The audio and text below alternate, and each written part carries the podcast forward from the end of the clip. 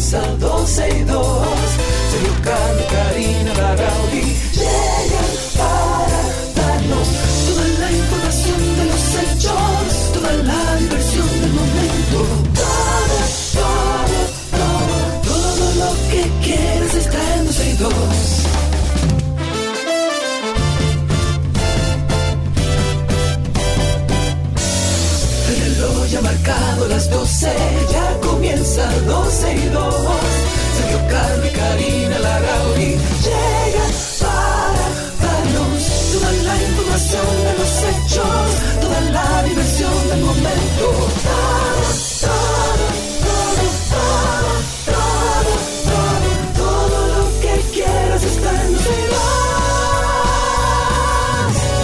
Saludos señores, buenas tardes, bienvenidos sean todos ustedes aquí a 12 y 2. Desde ahora comenzamos hasta las 2.30 de la tarde, acompañándoles por esta 91.1, 91.3 FM. Amiga, ¿cómo está la vida hoy? Todo en orden. Por aquí un martes. eh, esta semana como que todavía como que no termina de arrancar. Después de Semana Santa nos cuesta, pero aquí Sí. estamos como siempre en vivo a través de nuestra página 12y2.com, a través de Twitter Spaces, que ya está ahí Celso, está Inés, está, bueno, todos los que como de costumbre nos acompañan ahí. También a través de YouTube estamos en vivo, nos consiguen como 12 y 2 y por supuesto a través de la 91.3, donde quiera que estés. Bienvenidos a todos. Y vamos a ponernos al día, señores. Ok. Vamos a ver qué está sucediendo en nuestro país, empezando por atento a like. Se puede llamar esta- Atento a esta- like, ¿cómo así? Ajá. ¿Cómo El así? ex juez Juan Francisco Rodríguez Consoró dijo en el día de hoy que el Consejo del Poder Judicial lo destituyó mediante una resolución que fue basada en injurias, en calumnias, y que la destitución es una clara violación de sus derechos fundamentales. Ahí hay un documento que anda circulando sobre todo a nivel de prensa, el ex juez dijo que la decisión de- del órgano judicial fue con el objetivo de satisfacer, según él, las presiones de un sector del Ministerio Público y la realidad del momento con el propósito de seguir alimentando el circo y, según él, conseguir views y likes. Oye, un juez hablando de views y de likes. Rodríguez Consoró dijo que la persecución en su contra inició el 7 de junio del año 2022, exactamente un día después de haber dictado el auto de no al lugar del denominado caso de los tres brazos, a consecuencia de no haber favorecido la petición del Ministerio Público.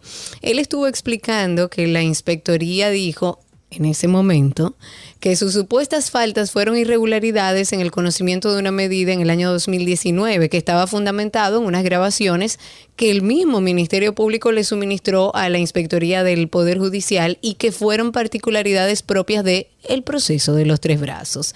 Dilaciones en la entrega de resoluciones relativas a libertad de imputados, declaraciones públicas que afectan la imagen del Poder Judicial, incremento patrimonial incompatible con el nivel de ingreso, obtener préstamos no participados a los órganos correspondientes. Y yo lo que creo es que él debería enfocarse en defender su verdad y decir, en medio del proceso... Bueno, defender la verdad y punto. Bueno, lo que pasa es que hay, hay verdades, tú tienes una verdad, tú y yo podemos ser testigos de lo mismo, y tú tienes una verdad y yo tengo otra verdad. En este caso, y como estamos hablando del Poder Judicial, lo único que corresponde es sentarse, asumir su juicio y defenderse y defender su verdad. Ok. Bueno, sobre el caso Chantal Jiménez, la Procuraduría General de la República ha abierto una investigación para determinar si se violaron las instrucciones generales para la prevención y persecución de los casos de violencia de género, intrafamiliar y delitos sexuales. En el caso de Chantal, por ejemplo, asesinada por su expareja Jency Graciano, quien luego cometió suicidio, la pesquisa gira en torno al desestimiento de la querella interpuesta por Chantal en contra de su verdugo ante la Unidad de Atención y Prevención de la Violencia de Género, Intrafamiliar y Sexual de la Fiscalía de Santo Domingo Oeste. Esta querella motivó a que la fiscal adjunta Altagracia Brache solicitara orden de protección a favor de la comunicadora Jiménez el 5 de abril pasado ante un tribunal de esa jurisdicción y notificada a Graciano Cepeda. La Procuraduría, en una nota de prensa, sostiene que se encuentra a espera de concluir las investigaciones relativas a este caso para tomar las acciones que correspondan y así evitar la ocurrencia de hechos similares. Lo que pasa es que estos eh, hechos similares, Karina, tienen décadas pasando aquí en República Dominicana y hemos visto que, aunque en términos generales eh, sigue bajando ese número de feminicidios, pues todavía existen y todavía se reportan Pero tú estás muchos. seguro de que los números están bajando? Sí, según, según las métricas, y tú puedes ver desde el 2011, 2010 hacia acá, vienen bajando un poquito esos números. No es considerable, pero vienen bajando. Eh, ayer, te lo digo porque ayer hicimos un editorial en el Antinoti sobre este caso y fueron de las cosas que investigamos antes de nosotros hacer el editorial. Eh, lo que pasa es que hoy en día hay yo diría que más eh, oportunidad de comunicación, de multiplicación del mensaje y entonces pues a lo mejor notamos más eh, los feminicidios. Pero en cuestión de eh, porcentajes, según las instituciones que llevan esta métrica, van bajando. No considerable, poquito. Sin embargo, siguen pasando, o sea, sigue, sigue lo mismo. ¿Cómo es que a un muchacho que le pega un tiro a una muchacha, no le quitan un arma inmediatamente como parte de la investigación o como parte del proceso de, espérate, aquí ocurrió algo. Aunque ella retirara la, la ¿cómo se llama? La, la orden de alejamiento. La orden de, no, no, no, retiró... Eh, la denuncia. La denuncia, exacto. Aunque ella retirara la denuncia, el proceso no puede pararse ahí simple y sencillamente porque ella, la víctima, retira una denuncia. Y ahí Sobre es que todo está en un país como el que vivimos, que eso es una norma. O sea, es normal, completamente normal que una mujer abusada vaya, ponga una denuncia y posterior a eso retire la denuncia o retire la orden de alejamiento que tenía por muchísimas razones, por temor, eh, por eh, dolor, porque un familiar le pide que por favor la retire, porque el hombre logra convencerla de que no va a volver a hacerlo, de que esta es la última vez y va y quita la denuncia y terminan en desgracias como esta. Lamentablemente eh, vivimos en un país donde el tema mujer, por lo menos en los últimos gobiernos, no es un tema de gobierno. Aquí en campaña se habló mucho de, de la defensa de la mujer, de la protección de la mujer, de los derechos fundamentales de la mujer. Sin embargo, luego de que pasaron las elecciones, evidentemente el tema mujer No, aparentemente ha quedado en Igual el que la olvido. trecausal, igual que Eh, el no, eso es parte igual mujer, que eso todo es parte eso. mujer. Eh. Ha quedado aparentemente en el olvido y lamentablemente estos son sucesos que segui- seguirán sucediendo en nuestro país porque no tenemos realmente protocolos que se cumplan, no tenemos protocolos claros en este sentido y las mujeres seguiremos siendo víctimas de esos verdugos enfermos. Y tampoco hablamos de salud mental, o sea que no sé dónde está la esperanza. Veo a la directora o a la ministra de la Mujer eh, diciendo que tiene que haber consecuencias, que dónde estuvo el error. Ojalá y desde ese ministerio trabajaran en forzar para que se generen políticas públicas que realmente defiendan a la mujer, no salir de manera reactiva a decir eso tiene que hacerse justicia o hay que averiguarlo, porque después del hecho la verdad es que hay poco que hacer.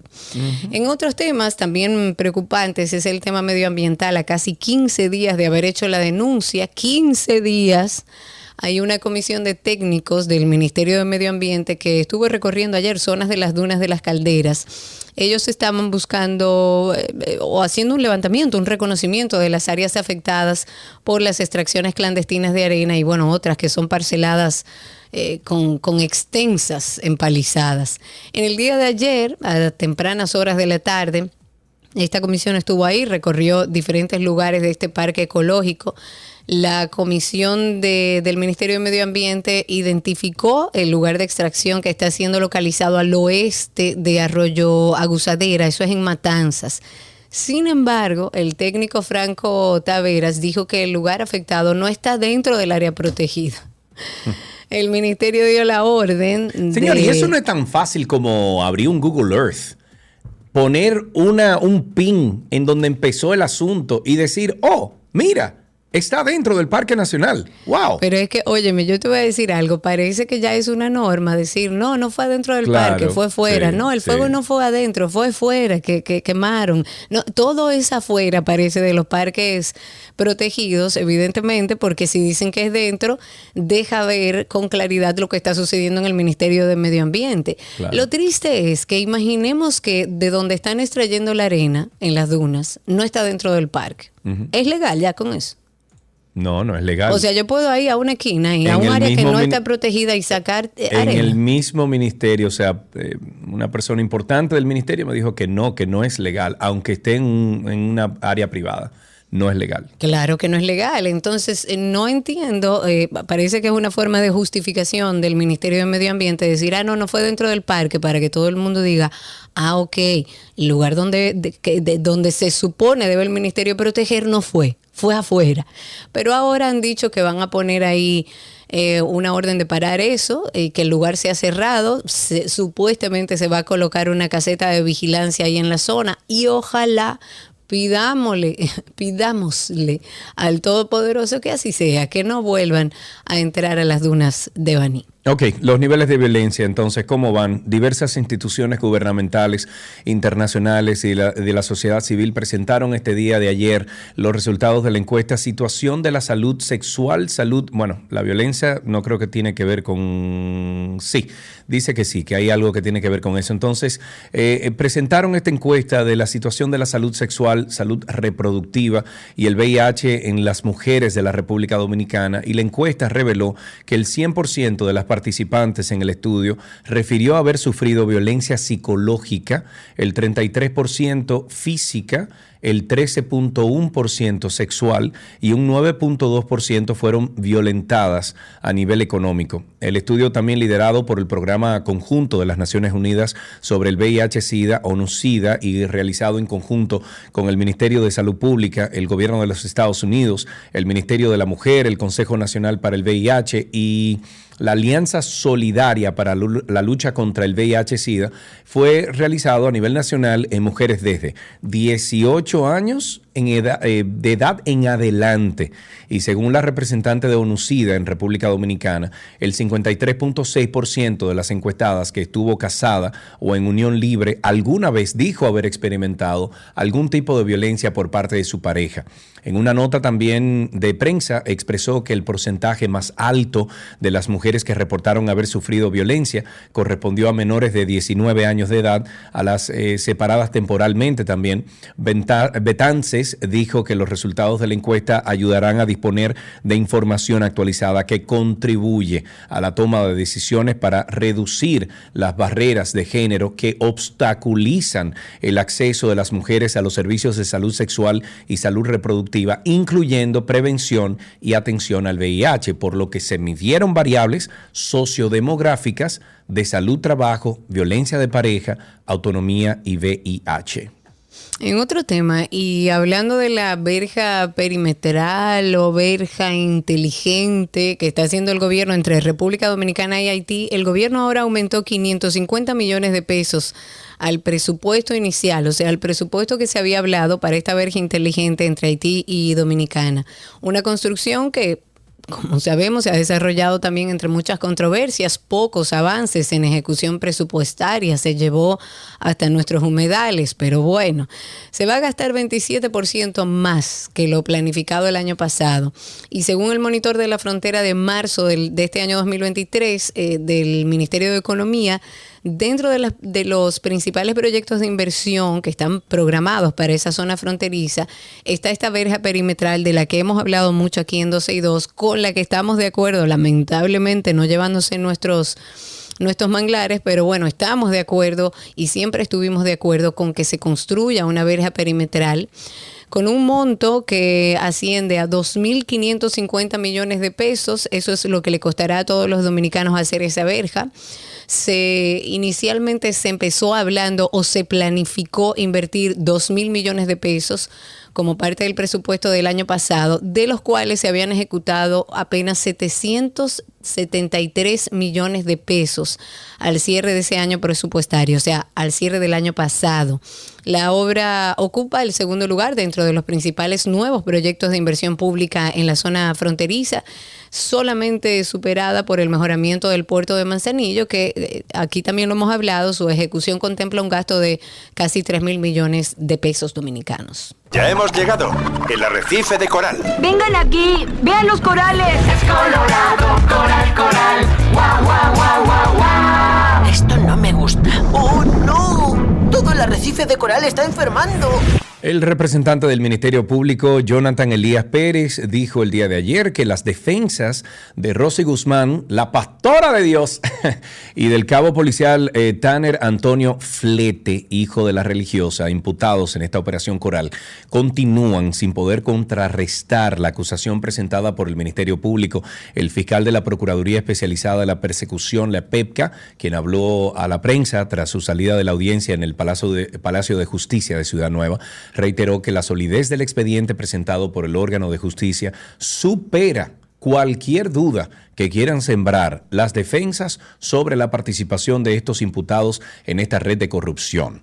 Pérez Furcal, quien estuvo acompañado en la audiencia por la Procuradora de Corte y Coordinadora de Litigación de la PEPCA, ella es Mirna Ortiz, y de los también fiscales Marinel Brea y Melvin Romero, aseguró que el proceso será llevado a juicio, donde será demostrada la validez de cada una de las imputaciones que el Ministerio Público ha presentado. Y dijo, y estoy citando, lo veremos en etapa de juicio, porque nosotros sabemos que tendrá una apertura en esta etapa que es lo que corresponde. Amén. Claro. Hablemos un poco del COVID, ya como que tiene los días contados. No creo que hablemos mucho más de COVID, a menos que hablemos del COVID largo o el post-COVID, que todavía está en un proceso de estudio. Pero ya en Estados Unidos, por ejemplo, las restricciones por esta pandemia tienen los días contados. El presidente de los Estados Unidos en el día de ayer firmó una ley que ya pone fin al estado de emergencia nacional que fue declarado en medio de la pandemia una iniciativa que eh, obtuvo el respaldo de, de, la firma presidencial luego de que se tramitó todo en el Congreso a iniciativa de la oposición republicana. Así que ya en Estados Unidos, en un par de días, ya no tendremos ninguna restricciones relacionadas al COVID, nos acostumbraremos a vivir con esto, nos vacunaremos los que querramos y será un virus más del que tendremos que oír y enterarnos todos los años. Recurrente, a lo mejor una vez al año ponernos una vacuna o algo por el O a lo mejor nos dé COVID otra vez y bueno, se nos ah, quita y nos volverá a dar. Eh, eso tampoco, acuérdate que hay un long COVID ahí. No, yo lo sé, lo ah, sé, lo pues, sé. Que no nos siga dando, ¿no? Cesáreas o partos naturales, un tema que hemos hablado aquí varias veces, el negocio de la cesárea. El presidente del Consejo de Regidores del Distrito Nacional, José Manuel Caraballo, solicitó al Ministerio de Salud Pública y el Consejo Nacional de, de Servicios de Salud incentivar los partos naturales. Es que no puede ser incentivar, es que ya estamos a un punto donde hay que revisar, donde hay que certificar, señores, y eso va a ser difícil, pero es que lo han hecho un negocio. Hoy en día te dicen, en marzo 25 del año que sé yo que tú vas a parir a las 3 de la tarde, tú vas a parir porque a las 5 yo tengo otra cesárea. Claro. Es así que te lo dicen. Pero no solamente eso, que cobran más cuando es una cesárea. Evidentemente, además pueden programarse y hacer 4, 5, 6, 7 cesáreas en un bueno, día. Caraballo calificó de alarmante la cantidad de cesáreas que se practican a diario en los diversos hospitales del país y pidió a los organismos reguladores del sistema de seguridad social que establezcan los incentivos y controles necesarios que permitan crear las condiciones que prioricen los partos naturales por encima de las cesáreas en la, en la nación. No sé qué documental fue que yo creo que tú me recomendaste o que yo vi hace un año, dos años donde destacaba la... Oh, no, no, no, no, no. Fue una conversación que tú y yo tuvimos aquí con alguien, con algún especialista. Creo que fue ah, con Micaela Arriaza, que tuvimos eh, ah, una conversación sobre los beneficios que les ofrece... Del parto natural. Ajá, que les ofrece al niño que nace naturalmente. Pero por unas supuesto, es que enzimas, esa por es la unas hormonas. naturaleza. Sí, lo que pasa es que hay unas enzimas, hay unas hormonas, hay uno, un- unos, eh, eh, óyeme, son, son eh, unos procesos que ayudan a inmunizar a ese bebé y que su proceso de inmunización al mundo sea diferente correcto, de los claro. bebés que nacen por cesárea. Es así, y lamentablemente en nuestro país la cesárea es una decisión fácil, incluso hay muchas mujeres que ya Que la prefieren. deciden, no, no, no, no, no, vamos a una cesárea, yo no quiero pujar, yo no quiero pasar trabajo, yo no quiero pasar dolor, porque eso es una responsabilidad del ginecobstetra, decir, no, espérese un momentito, aquí usted va a luchar hasta el último momento para tratar de dar a luz de forma natural como corresponde. Aquí hay eh, médicos ginecobstetra que usted da a luz, por ejemplo, un su primer parto es por cesárea y usted tiene su hijo 10 años después y le hacen una cesárea de que porque hay un riesgo. Supuestamente. Pero bueno, hablemos del partido opositor sudafricano Luchadores por la Libertad Económica que ha pedido hoy a la India la detención y el procesamiento del Dalai Lama por abuso infantil. Oigan ¿Qué? dónde ha ¿Cómo? llegado eso. ¿Y qué fue? A ver, aquellos que viven en, en la luna y no se han enterado, hay una polémica que se desató por un video que fue difundido a través de redes sociales con el Dalai Lama eh, besando a un niño, sacándole la lengua a un niño y No, él no, no, no, no. Pidiéndole que le. como que saque la lengua. No. Le, le pidió que le chupara la lengua. Eh, eh, según estuve leyendo, no estoy exculpando a nadie, eh, pero según estuve leyendo, son parte de unas tradiciones que uno no conoce. ¿Qué Tendríamos que ahondar del ahí. Pero diablo? no, no, no, no, Karina, el favor. Pero Sergio Carlos, te- lo primero que dije fue, no estoy exculpando. Ahora, se ha hecho un llamado a detención que publicó este partido opositor que les decía, que dice que la disculpa que ofreció este líder religioso debe ser rechazada. Y citando algo de lo que salió en Twitter, dice, el abuso infantil no puede ser disculpado. Eso dijo la formación de izquierda radical ahí en la India, que es considerada la tercera fuerza política de Sudáfrica y lo hizo a través de un comunicado que fue difundido en el día de hoy a través de la red social de Twitter, por si quieren verlo y leerlo íntegramente. El dirigente político Johnny Jones propuso en el día de ayer el Plan Caribe para el desarrollo definitivo de Haití, el cual permite reconstruir todo el territorio devastado por eh, deforestación. Deforestación, ahí no, ahí no crece nada. Guerrilla, sobrepoblación la zona improductiva y de paso eliminar barreras al comercio, modernizar la industria, hacer próspera esa nación. Jones plantea que para ser realizable este plan se tome como parámetro tratados internacionales que se han dado de manera histórica para el desarrollo y organización en países que han pasado por grandes calamidades.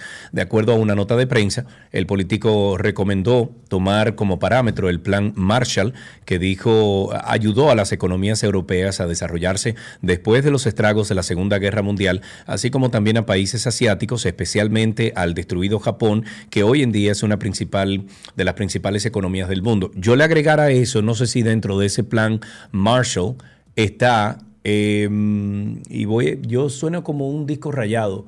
Anticonceptivo, señores, para Haití. Anticonceptivo de eso, ¿cómo que se llama la que se pone abajo de la piel, Karina?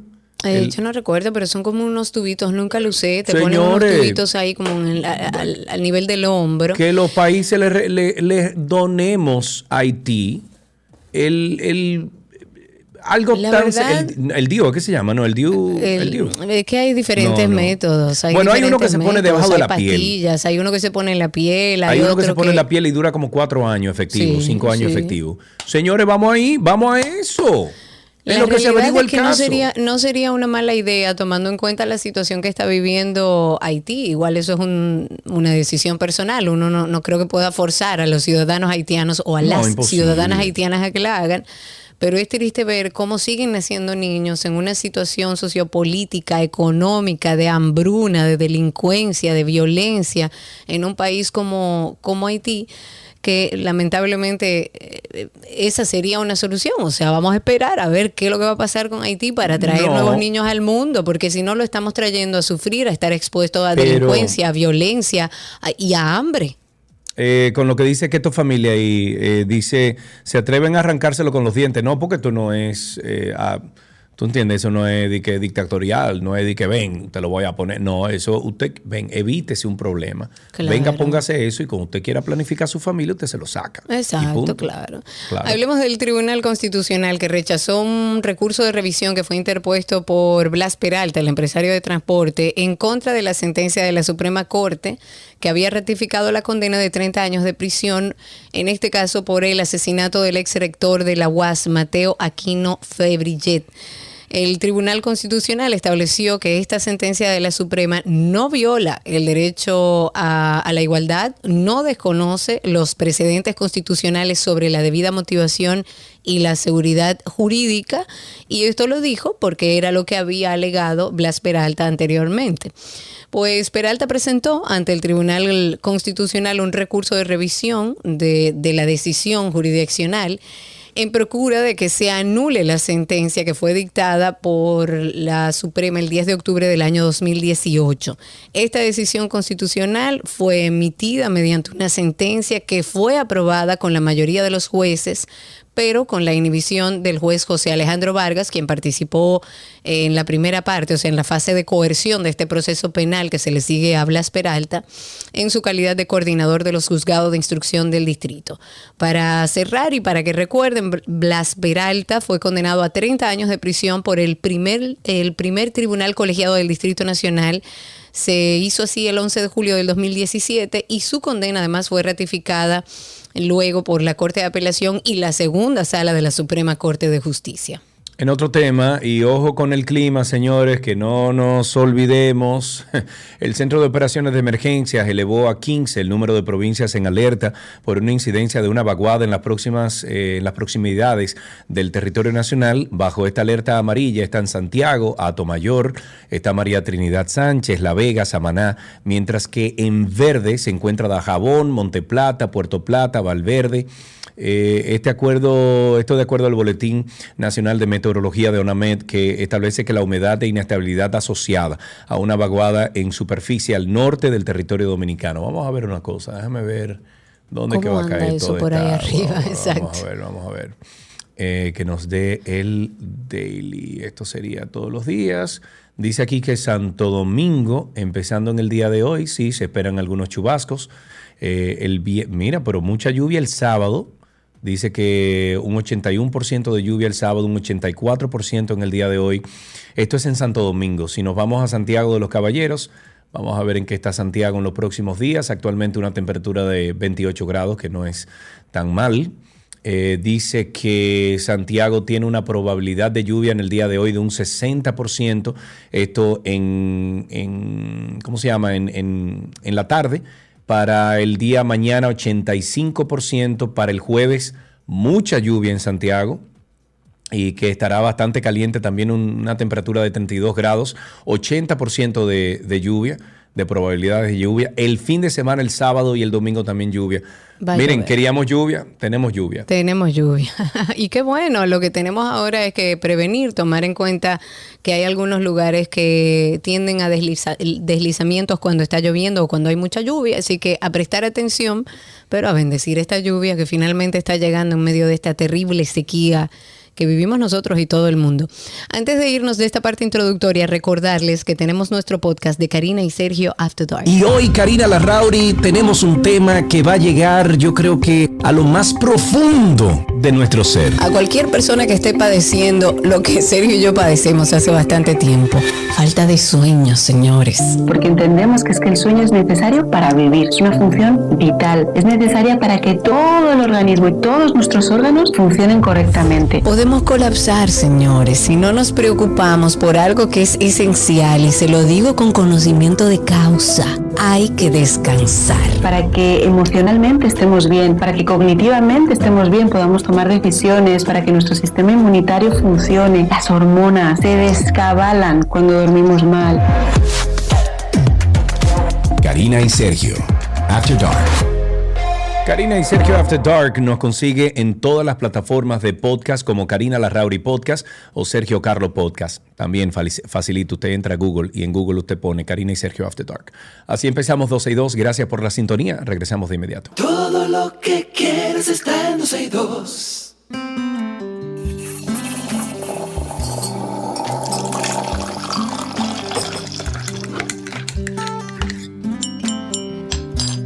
Uy, la cucharita que dice que estamos en café ahora mismo. Ustedes pueden comenzar a llamar al 829-236-9856. 829-236-9856 es el teléfono aquí en 12 y 2 para que nos llamen y nos cuenten entonces los trucos del café. Mira qué cancioncita más rica, Karina. Oye eso. ¿Sabes quiénes son esos? El justo verbo que nace en tus labios cuando tú me miras. Soy el abrazo que llevas colgado en cada despedida. Soy esa luz que esconde tu mirada, tu habitual parada por la carretera. ¿No lo has escuchado eso? Qué manera. Me sé de dónde viene cada lágrima por tus mejillas. Qué rico. Eso es Cani García con Gustavo Lima. Se llama Que pasen los días. Hermosa canción. Una buena canción para bebernos un cafecito con nuestra audiencia y que nos llamen al 829-236-9856. 829-236-9856 o a través de Twitter Spaces. Por ahí se pueden comunicar con nosotros y contarnos cómo fue el café de esta mañana, cómo lo prepararon, si tienen algún truco en especial para beberse su café. Cuéntenos un poquito qué leche usan, qué le ponen. Oye, qué lindo. 829-236-9856. Esta canción se llama Café con leche de Uy, Simón. Grossman. Ay, sí.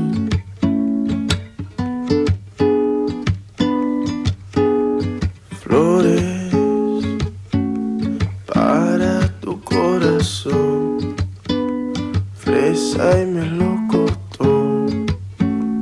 Esta es nuestra canción. Vamos a decir adiós. 809, no, 829-236-9856. Nuestro teléfono aquí en 12 y 12. Estamos en el cafecito del mediodía, cafecito de las 12. Usted nos llama y nos cuenta. Ah, mira, hoy es el día del café, no puede ser. Hoy es el Día Nacional del Café, Karina. Opa, es así. Mira vos. Yo no- ay, pero mira, justo cayó este cafecito. Mira, Joana Ok. Santana y nos estaba diciendo en, en YouTube que sí, que hoy es el Día Nacional del Café. O sea que estamos en el día preciso para hablar del café. 829-236-9856. Llámenos y comparta con nosotros algún truco que todavía no hemos No nosotros sepamos. explorado. Exacto.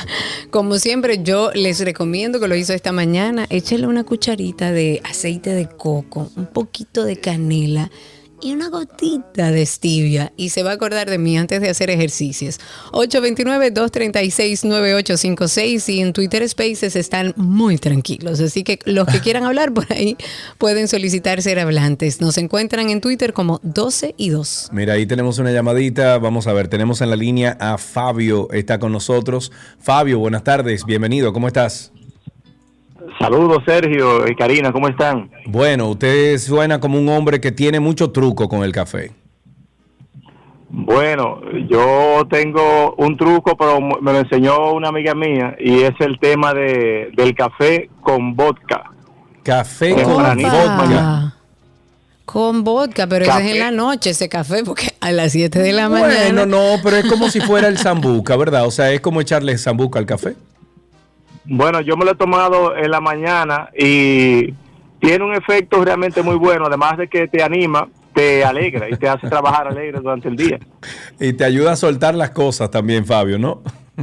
Sí, a soltar un poco, porque la vida también hay que disfrutarla Claro. con un café. Eso, Claro bueno, muchísimas sí, gracias por tu llamada, acuerdo. Fabio.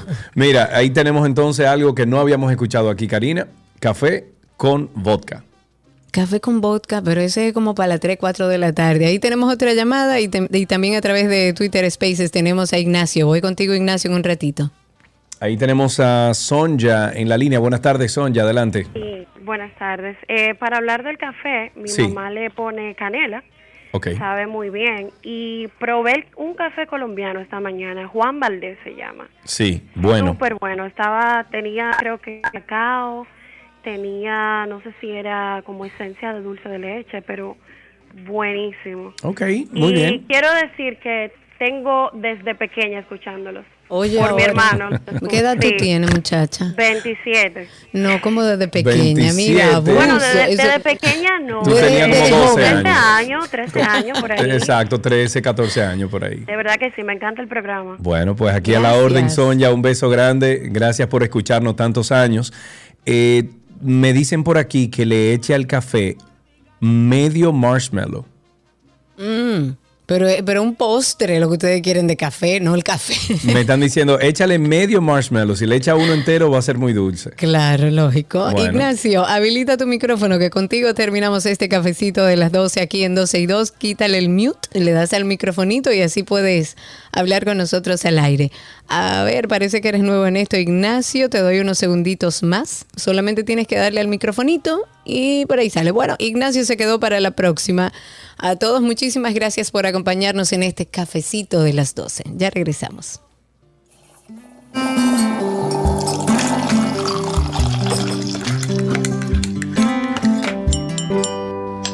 Todo lo que quieres está en 12 y 2.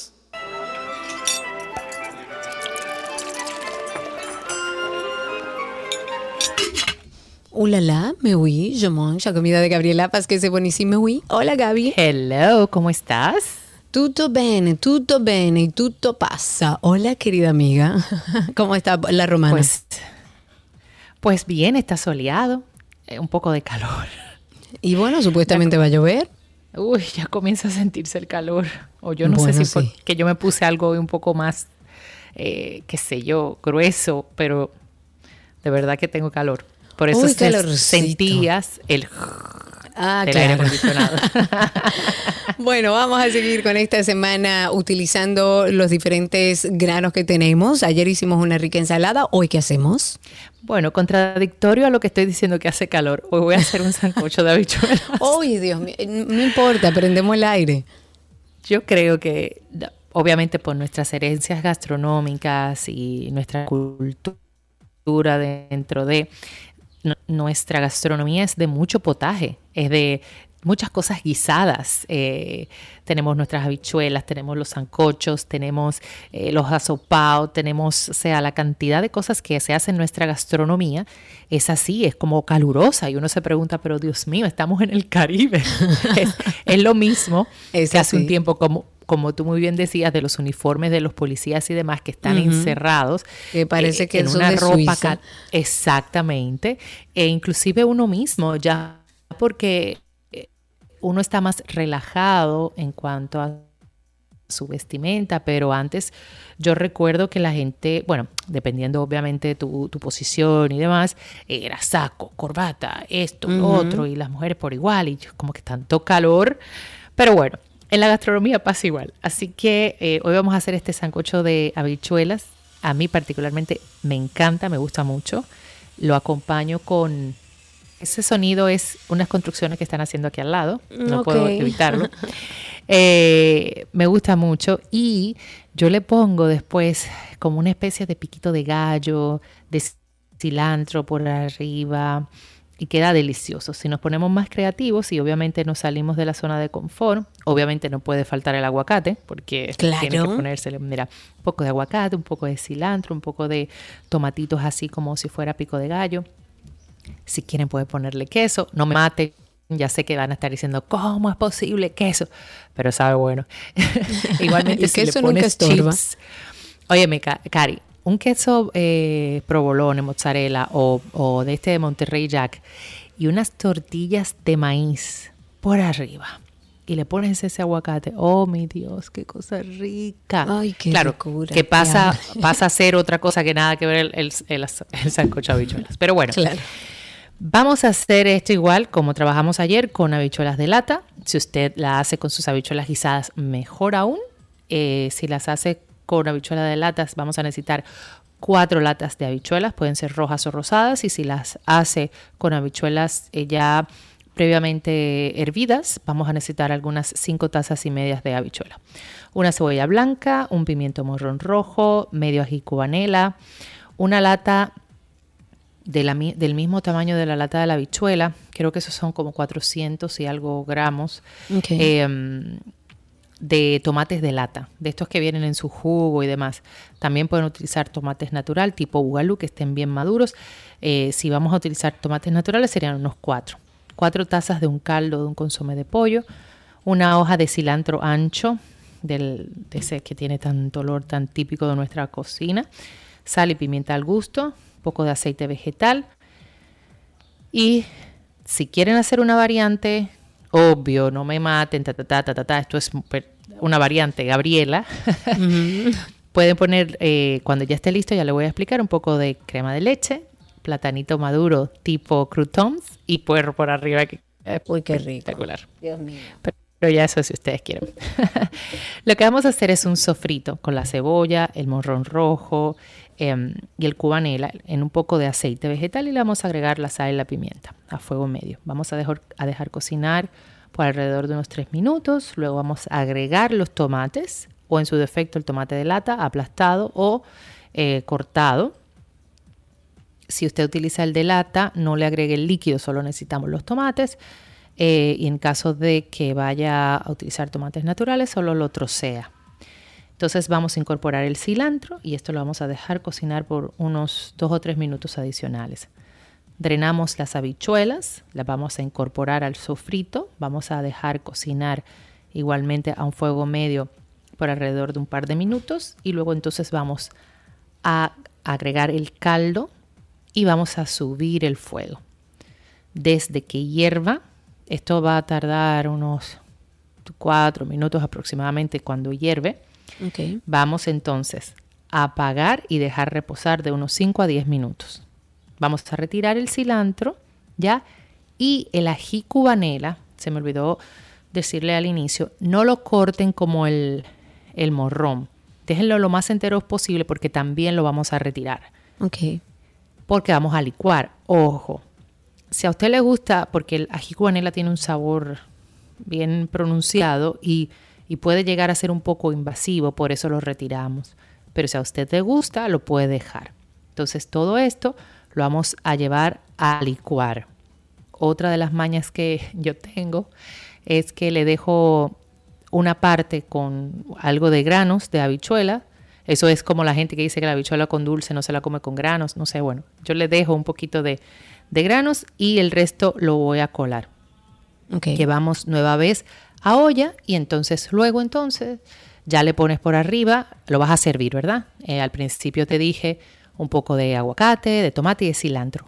Ahora bien, si lo quieres hacer con la versión de la crema de leche, entonces luego que tú tienes ya colada eh, tu, tu, o sea, tu, tu licuado, por decir así, le vas a agregar de 2 a 3 cucharadas de crema vas a mover hasta que se, todo se mezcle bien, la vas a calentar y luego entonces lo vas a servir con el puerrito picadito por arriba y los crutones de plátano maduro. Y si le quieres adicionar algo crujiente, puedes poner un poquito de esos chicharrones de que Uy, vienen en fundita. O tocineta. o tocineta. También. o salami genoa tostado, o una- un prosciutto, un serrano tostado que le va súper, súper bien. Y voilà. Y voilà, y ahí tienen otra rica receta de nuestra querida Gabriela Reginato, que como saben ustedes, siempre está en nuestra página 12y2.com y también pueden seguir a Gaby en Instagram como gabriela.reginato si tienen cualquier pregunta. Gaby, gracias. Un beso enorme, nos escuchamos mañana. Así será. Un abrazo. Recuerden también seguir la cuenta Voila RD y Voila Café, un lugar hermoso ahí en Altos de Chabón. Hasta aquí nuestra receta del día.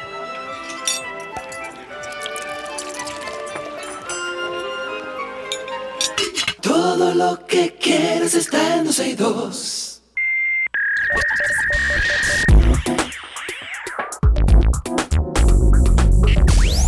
Ya estamos en lo mejor de la web. ¿Qué es Google Académico y cómo funciona, Karina Larrauri? ¿Has escuchado lo que Claro. es Google Académico? Sí. Sí, claro, claro. Bueno, Google Scholar o Google Académico, eh, como se le conoce en español, es el navegador especializado en publicaciones científicas y académicas del que dispone Google. Se trata de un motor de búsqueda que funciona como el servicio original de Google. La diferencia es que los resultados de las consultas en Google Académico solo te muestran resultados de páginas de universidades, revistas científicas, o sea, algo que tenga valor científico o de algún tipo de, de estudio. El funcionamiento de este buscador es muy similar al Google convencional. Lo que pasa es que los algoritmos de búsqueda son diferentes y gracias a ello, en este navegador que se llama Google Scholar o Google Académico, eh, pues entonces em, la- los resultados siempre serán em, disponibles en Internet y siempre serán de eh, corte académico. Su principal función es la de permitir búsquedas enfocadas únicamente en el ámbito académico y es por esto que este motor de búsqueda solo tiene indexada bibliotecas, editoriales, repositorios y todo tipo de bases de datos que permitan acceder a enlaces de artículos de investigación. Tú ves, la- el ChatGPT debería de ser nutrido con ese tipo de información. ChatGPT, eh, esas cuestiones Todo lo que de sea inteligencia artificial. Claro, que sea de, de- de búsquedas o de analíticas o de, o de estudios que arrojen unos resultados que no puedan ser refutados, porque ChatGPT ahora mismo toma toda la información de Internet que agarra por ahí y te la organiza. Entonces, así no. No, claro. Pero hablemos de algo, de una innovación que sigue preocupando a los usuarios desde hace ya algunos años y es el uso de la tecnología de reconocimiento facial que ha sido uno de los temas yo creo que más controversiales en todo el mundo. Y en este contexto, Clearview, eh, la empresa detrás de una de las herramientas de reconocimiento facial más utilizadas en los Estados Unidos, ha sido objeto de fuertes críticas por la manera en que recolecta y utiliza los datos de los usuarios en las redes sociales.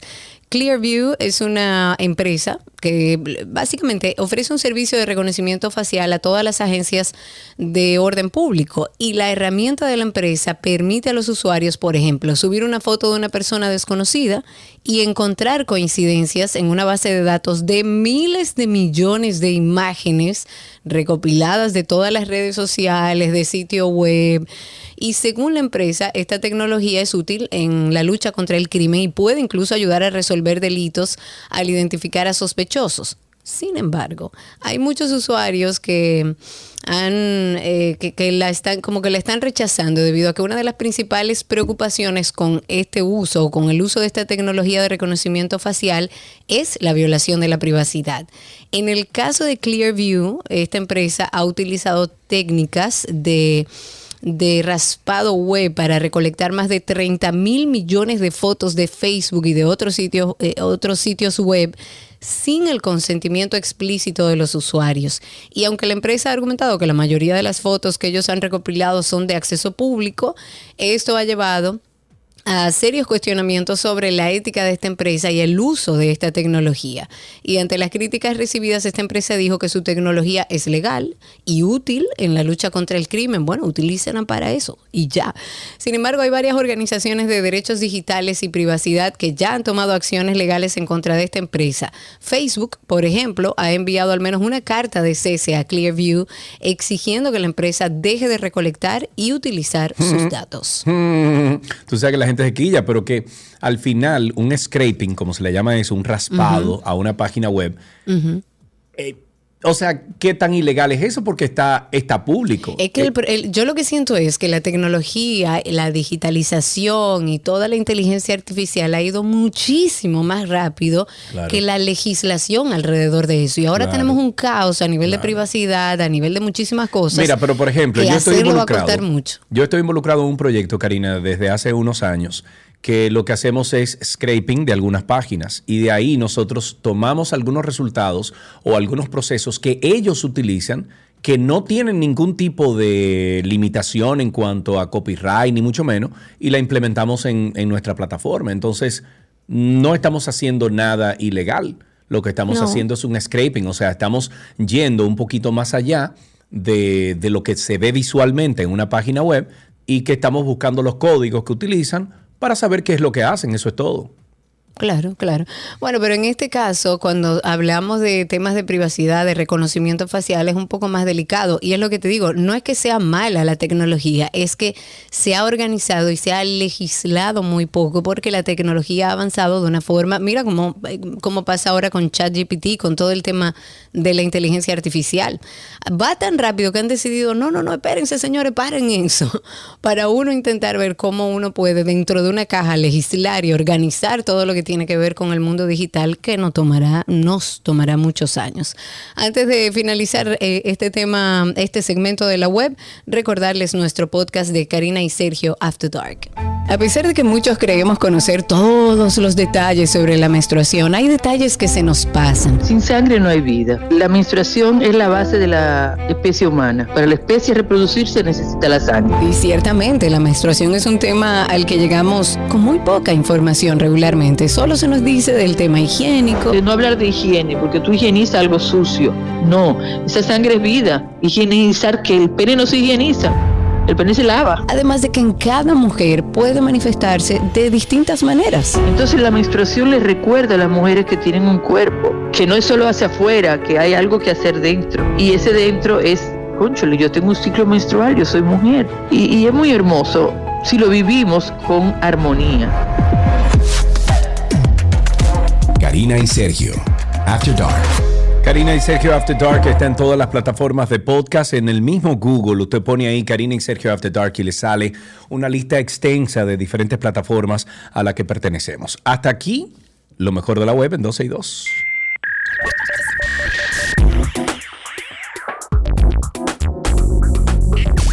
Todo, todo, todo, todo lo que quieres está en 12 y 2.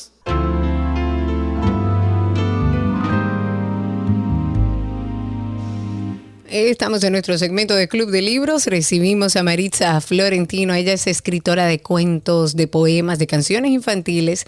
Y junto a ella vamos a conocer los detalles del libro Fiona y las ciguas palmeras. Maritza, bienvenida. Qué bueno que estás aquí. Ay, muchas gracias. Buenas tardes a todos. Muchas gracias, Karina y Sergio, por esta invitación para hablar de algo que yo amo tanto y sé que ustedes, los jóvenes, de esta generación los ama también y quieren que sus hijos sean nutridos. Claro. Por El libro, el eso libro, la libro da. lectura, doña Maritza, eso es lo que tenemos que incentivar siempre. ¿En qué usted se inspiró para escribir esta literatura infantil? Mira, realmente eh, eh, mi historia viene de lejos. No voy a decir cuántos años tengo, pero realmente... Pero dígalo con orgullo, doña. Sí, no, yo lo digo con orgullo, pero también quiero estar más cerca de ustedes. Está bien, Eh, está bien. eh, todo eh, para mí comienza eh, con mi madre, con mi mamá. En mi tiempo mi mamá no trabajaba, eh, ella cocinaba, hacía cosas en mi casa y mientras ella estaba cocinando, generalmente eh, estaba creando historias porque ella nos contaba, eh, nos narraba esas cosas que habían pasado en el pueblo donde ella nació, nos hablaba de, de cómo trataban a las mujeres, cómo iban a la escuela, qué pasaba allí. Y yo creo que mientras ella iba hablando, yo me fui imaginando ese mundo y quedó realmente en mi cerebro. Y siempre yo quise escribir. El que me ve ahora sabe que yo soy una maestra y que escribo, porque desde los cinco años realmente yo viví inspirada. Y desde hace ya 13, 14 años empecé a decir, bueno, pues vamos a ver cómo dejamos este legado a, a nuestros niños eh, dominicanos, pero yo creo que, que al mundo entero. Claro, Eso y cuéntanos un poco, eh, Maritza, sobre los cuentos de pandemia primero, besitos voladores. Cuéntanos un poco sobre eso. Eh, mira, realmente yo dirijo una institución educativa y cuando nos vimos en nuestras casas, lo primero fue que yo escribí un artículo eh, que se titula eh, Se cierran los edificios, no se cierran las escuelas. Entonces, desde mi casa, eh, mientras los niños estaban en las de ellos, junto con los maestros, iban eh, trabajando, yo siempre mandaba besitos voladores, pero se hizo todavía más patente cuando empezamos a tener como el permiso de encontrarnos en pequeños grupos. Todo el mundo quería abrazarme, entonces yo decidí Ay, que los besitos voladores yo los lanzaba, todo el mundo levantaba las manos, los atrapaba y se los ponía aquí en el, en el pecho, en el corazón. Y fue una manera de yo establecer un contacto afectivo entre los niños la escuela, entre los niños, los maestros, entre los niños y yo, y entre los niños y sus padres, porque en fin, ellos lanzan esos besitos voladores. Claro. Entonces creé esa serie. eh, el primero, que Me se llama. Besitos Voladores para Sanar, es la historia de una gatita, cómo resuelve su problema de enfermedad y con la magia, cómo hasta los médicos se contaminan y ella se sana. Y en Besitos Voladores para Ganar, que es el otro, ahí yo trabajo mucho el hábito de las personas alta- altamente efectivas, que uno de ellos es ganar, ganar. Ganas tú y gano yo. Me alegro y te ayudo a que tú también ganes. Y es la historia de Rosy, una patita, que está enseñando a sus hijitos a aprender a nadar. ¿Cómo comienza el proceso, doña Maritza, de crear una historia? Eh, vamos, vamos a hablar eh, eh, específicamente de Fiona y las iguas palmeras. ¿Cómo, eh, ¿De dónde nace? ¿Cuál es la semilla? Eh, ¿Es un sueño? ¿Es un momento de, de silencio que usted tiene y dice, ah, así es que, ¿cómo se construye Sí, todo esto? Mira, realmente yo creo que lo primero es eh, de la observación. Y por eso yo insisto en que no se puede perder la capacidad de observar tu entorno, lo que te ocurre, porque eso te lleva también a observarte a ti mismo. Entonces, primero uno empieza a mirar la ciudad. Fíjense en los alambres de nuestra ciudad, que están, por cierto, bastante alborotados y enredados. Que hay muchos, sí. ¿Cuántas avecillas ustedes no ven, además de las palomas, pero cuántas avecillas ustedes no ven en los alambres? Entonces, ¿cuántos niditos ustedes Lleno no ven que se van formando en diferentes sitios, hasta en las casas de uno? Por muy pequeñito que sea tu patio en un apartamento como yo vivo, uno ve que uno logra que vayan al helecho y formen un nidito. ¿Qué pasó?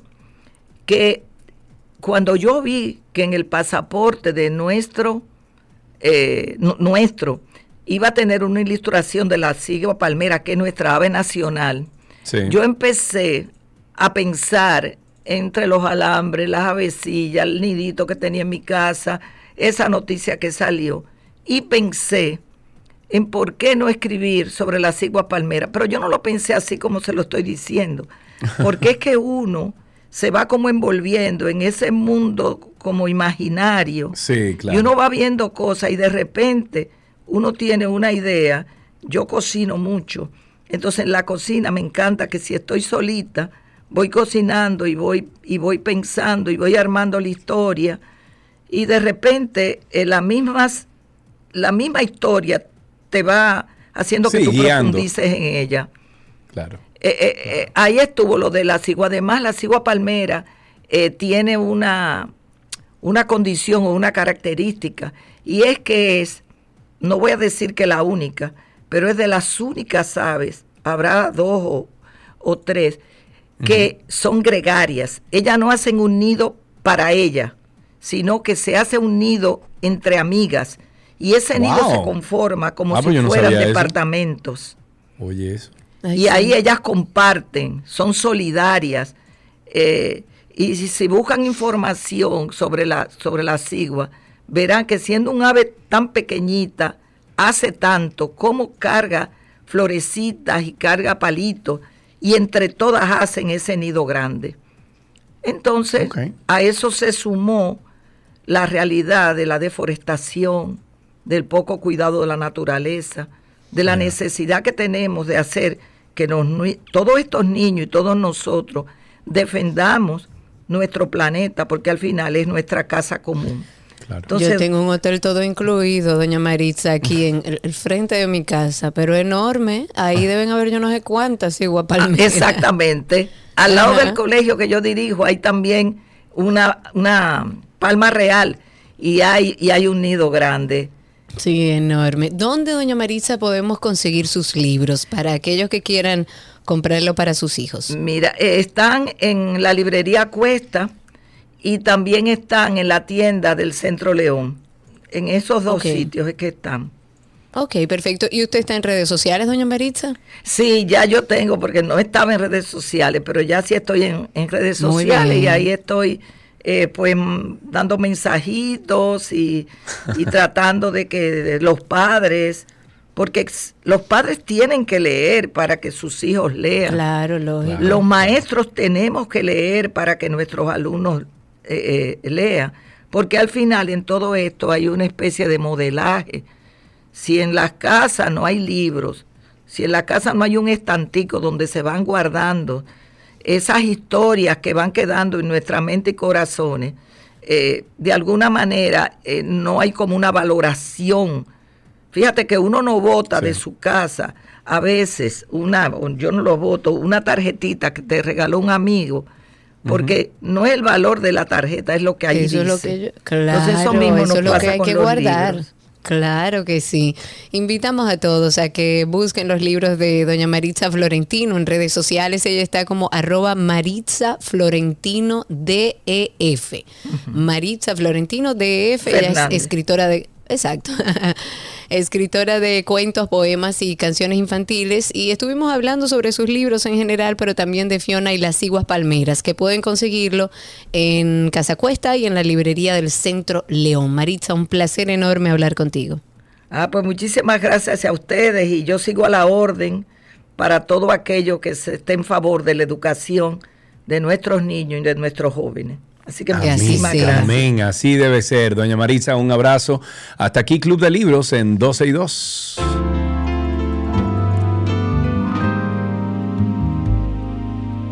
Todo lo que quieres está en 12 y 2.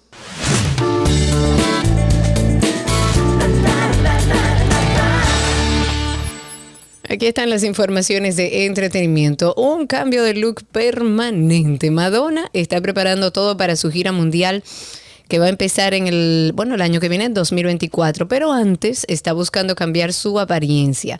Esta artista fue duramente criticada después de aparecer en los premios Grammy de este año con un nuevo aspecto de su cara que demuestra intervenciones estéticas eh, a las que se ha sometido últimamente. En un inicio, cuando se vio expuesta de forma negativa en los medios, la reina del pop usó sus redes sociales para defenderse. Sin embargo, ahora se informó que esta cantante está muy afectada por la opinión pública, por lo que está buscando revertir las intervenciones. Señores, Madonna que se compra una casa aquí, en algún lugar, ahí en Río San Juan. Y ya, y se desconecta. de Óyeme, una casa linda, Esa así como la que va a y este muchacho. Y su nieto y su tataranieto Oye, ya tienen con qué vivir. Como, como la que va a ser la casa esta que va a ser eh, eh,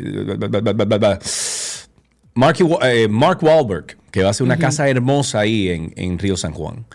Al lado hay un solar ahí. Madonna, compra ese solar, Compra manita. ahí, ya, y hazte lo que Una casa abierta, una casa linda. Y tate tranquila. Pero es que eso es lo que le da vida. Ella no puede estar tranquila. ¡Wow! Dios mío. Vamos a hablar de otra que no se queda tranquila. Kim Kardashian participará en, el, en la decimosegunda temporada de la serie American Horror Story, que llevará por nombre Delicate. Anunciaron este lunes la influencer y la productora de este proyecto.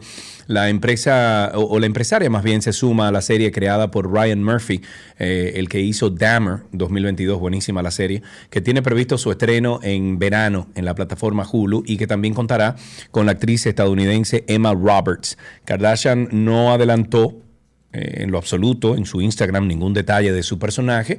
En su video se escucha solo risas de una niña pequeña mientras suena de fondo una canción de cuna y también se anuncia el regreso de Roberts a la serie. Este verano Kim y yo seremos delicadas. Eso escribió en su propia cuenta de Instagram Roberts, quien ya ha formado parte de esa ficción antológica eh, en otras cinco temporadas. Esta no es la primera vez que Kardashian participa en un proyecto de ficción.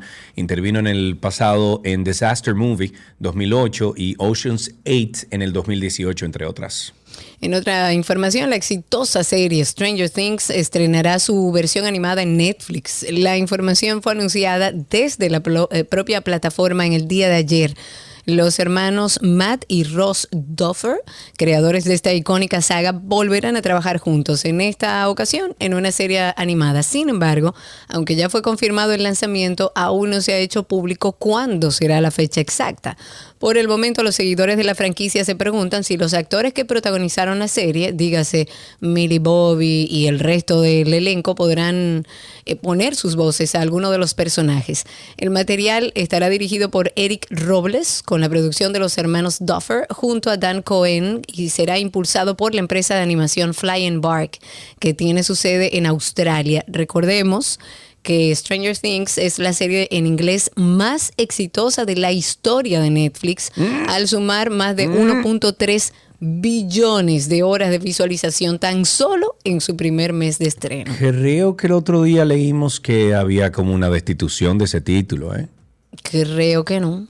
Mm, no. Creo que no, que sigue siendo la más vis 1.3 billones, no se dice en español, pero billones. Sí, se dice en español, ya lo aceptan. Ah, ya lo acep- aceptan. Ya lo Ah, aceptan. bien claro por la sí. Real Ya no se dice Academia mil millones, se dice billones. Bueno, enhorabuena, las dos veces ganadora del Oscar a Mejor Actriz, Hilary Swank, anunció a través de una publicación en Instagram que se convirtió en madre de mellizos, una niña y un niño a sus 48 años.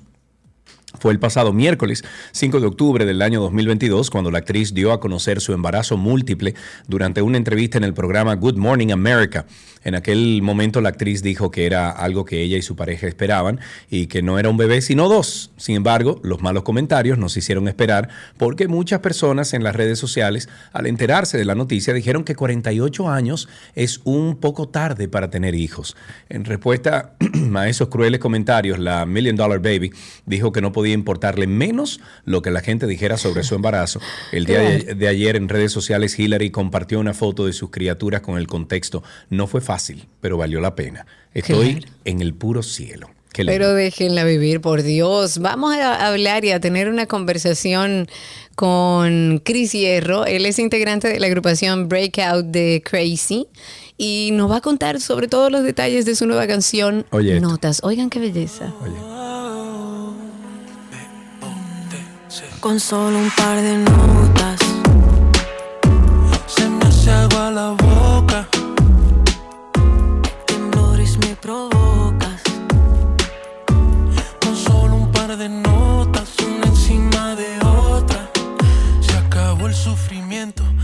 receta la tengo Haces de melodías La mejor armonía Qué ricura, señores. Chris Hierro con nosotros en el teléfono. Chris, ¿cómo estás? Un abrazo, amigo. ¿Qué tal, Sergio? Hola, yo estoy aquí con mi compañera Katia Díaz, que también forma parte del grupo Break Up the Crazy. Ah, qué bueno, Katia, gracias por estar con nosotros, Chris también. Eh, bueno, ahí escuchamos un, un poquito de notas. Eh, cuéntanos un poquito cómo describirías el género o estilo musical de tu nueva canción, porque hay como una combinación ahí de géneros. Y verdad, bueno, nosotros nos caracterizamos por eso, por eso le pusimos al grupo Break Out the Crazy, que viene significando así como desata la locura, saca fuera todo lo loco. Y es por el hecho de que a nosotros nos gusta tanta diferente música que decidimos hacer la música que nos, que nos nace, ¿no? Y cada vez que nos sentamos a escribir es algo diferente. Y esta canción hace eso, es una fusión de un poquito de reggaetón, un poquito de flamenco, eh, ¿qué, qué más? O sea, es, es algo que tiene RB, eh, todo, todo lo que nos forma a nosotros, siendo neoyorquinos, latinos, nacidos en Nueva York. Chris, ¿y y cuál fue la inspiración detrás de la letra de esta canción, más allá de la fusión de ritmos? Bueno, eh, Katia, ¿quieres decirle un poquito la inspiración? Yo, am, las líricas es muy importante para mí y am, me inspira de, de muchas cosas, pero, per- por esa, esa canción me pienso que, que no, no, no completamente hablo en español perfectamente, entonces me, me sabes po- pocas frases y yo sé que, que, que, que la significa es de notas uh, que, que that it means several different things. Que, que nota signi- puede significar más de una cosa, la palabra nota. Claro, claro, que cada quien la adapta a su experiencia. Ah, Claro, claro. Sí, sí, y nosotros uh, damos notas y escribo en, en, en um?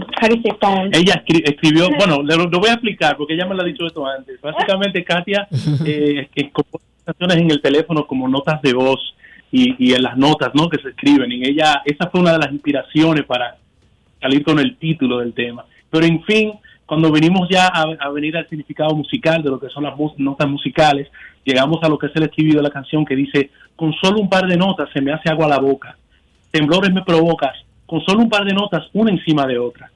Entonces ya nosotros venimos simbolizando con dos notas cuando están en armonía y a la misma vez también nos inspiramos el uno en el otro porque somos una pareja. Nosotros somos casados, nos casamos en el 2020 durante Ok. la pandemia.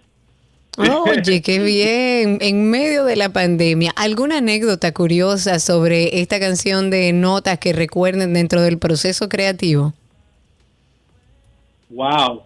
Ah, puedo decirte que nosotros, eh, hay- hay some anecdote, perdón, eh, que le estoy diciendo acá, aquí, an anecdote maybe from when we were writing notes.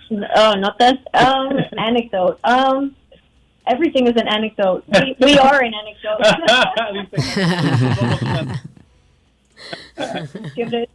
Bueno, mira, lo que sucede con nosotros también, pero le iba a decir. like um so I write in English and then you translate. Yeah. and so so finding the phrases I think is always funny because I also I'll suggest something and then you'll be like we don't say that. Ah, sí, sí, sí, que entonces escribir estamos juntos y a veces ella me da la línea en inglés y me sugiere cosas, pero a veces le gusta sugerirme cosas en español, pero a veces me lo dice como, me dice algo que no tiene nada de sentido, obviamente, y yo me quedo así como que, oh my God. En ah, español no, así no se dice.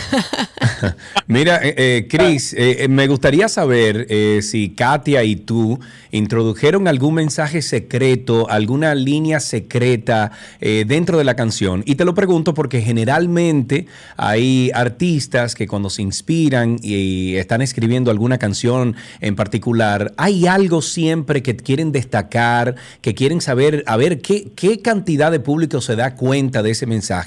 ¿Ustedes introdujeron algún, algún eh, mensaje particular dentro de la canción que estamos escuchando? ¿Cuál? Dime, mine is the when we are creations and there we leave creations and they start to fly and that's where we leave our footprint Sí, sí, sí, hay una línea que dice, en este pentagrama las creaciones cogen alas y por el aire vuelan, ahí dejaremos nuestras huellas. Y eso fue algo que nosotros quisimos decir, más o menos eh, describiendo el hecho de que...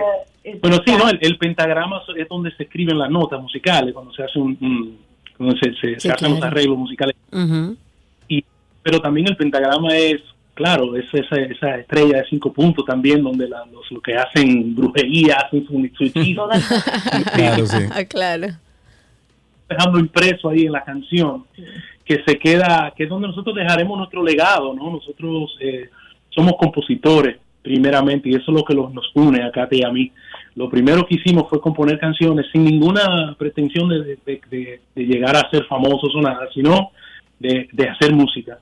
Y de hacer luego música, de, de oxigenar el cerebro y poner la creatividad a funcionar. Cris, Katia, ¿dónde la gente puede conseguir su música? Estamos en YouTube y mucha gente, bueno, ya ha ido a curiosear, ya encontró parte de la música, pero aquellos que quizás no la conocen, ¿dónde pueden ir? Sí, estamos en todas partes. Estamos en Spotify, en iTunes, en Apple. Eh, pueden ir allí y buscarnos Break Out the Crazy o breakoutthecrazy.com. Es la página web también y de ahí se pueden conectar a todas nuestras otras páginas. Excelente. Bueno, pues Chris y Katia, muchísimas gracias. Un abrazo para ustedes. Aquí a nuestro público los vamos a despedir con notas. Breakout Crazy.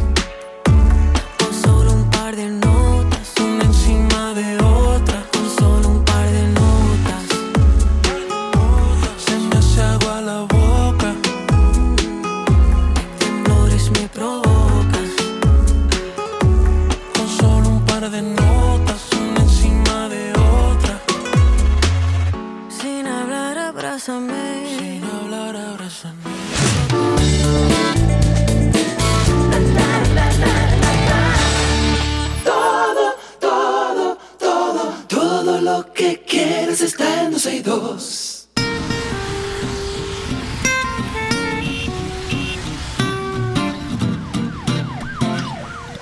Desde ahora esperando sus llamadas al 829-236-9856.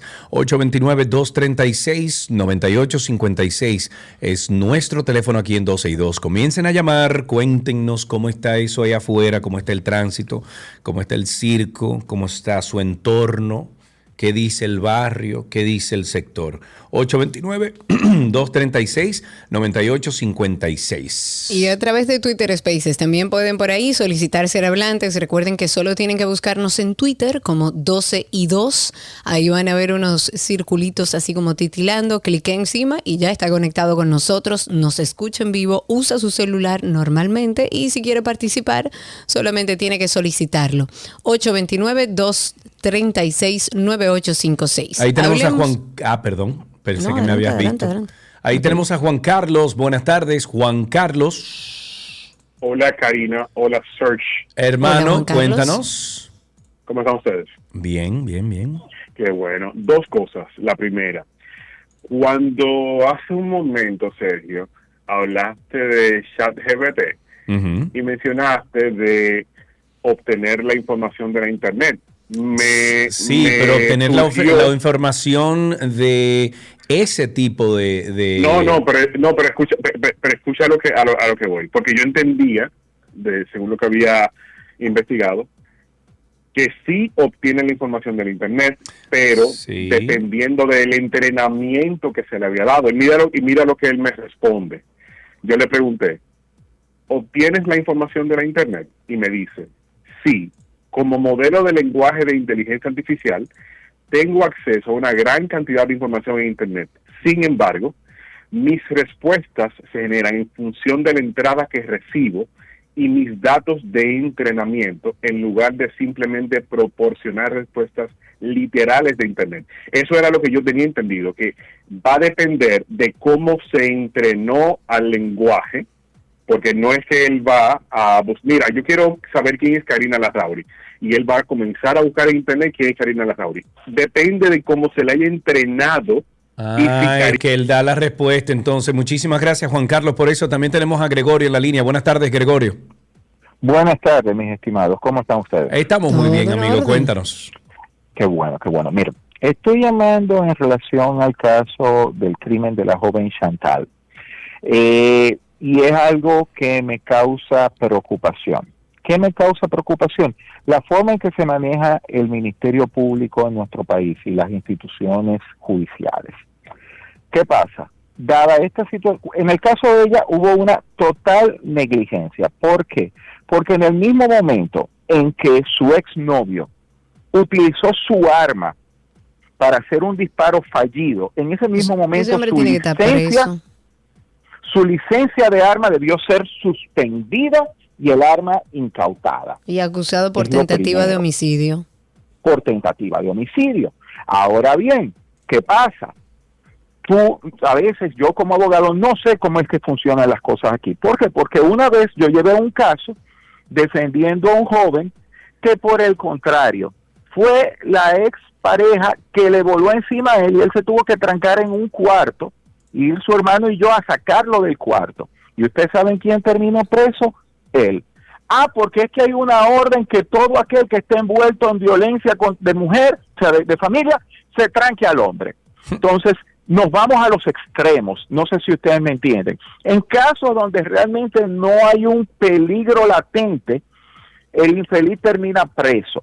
Pero en, en un caso donde hubo un arma de fuego, que hay un peligro inminente, lo dejan suelto porque ella levantó la querella. Eso es un absurdo. Un absurdo.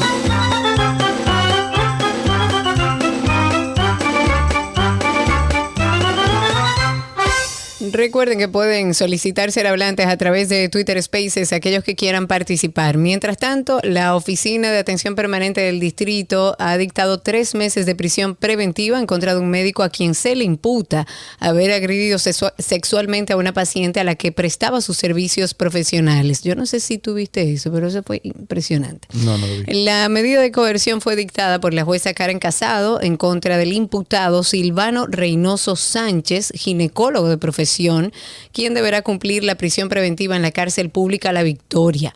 El Ministerio Público, luego de realizar las investigaciones del lugar, confirmó la veracidad de los hechos, reunió las pruebas con la que demostró al tribunal que la mujer de 24 años de edad fue sedada y abusada por este doctor en momentos en los que ella se encontraba dentro, dentro del consultorio médico en un centro de salud en Los Frailes, eso es en, en Santo Domingo Este. Ok, tenemos otra llamadita, tenemos a Kilsi en la línea. Buenas tardes, Kilsi, adelante. Dios te bendiga, Karina. ¿Cómo se sienten ustedes? Muy bien, gracias a Dios, aquí, eh, recibiendo tu llamada con alegría.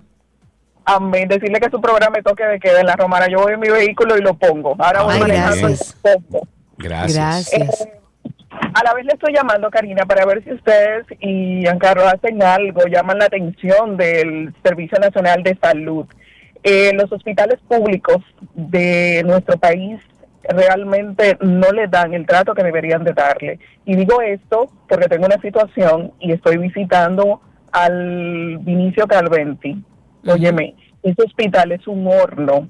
No te voy a hablar del servicio. Hay muchas personas que tienen corazón y dan un buen servicio, de los médicos, el personal, ahora de la infraestructura, de, de- del hospital per se. Eso no tiene aire acondicionado por ningún lado y eso es un horno.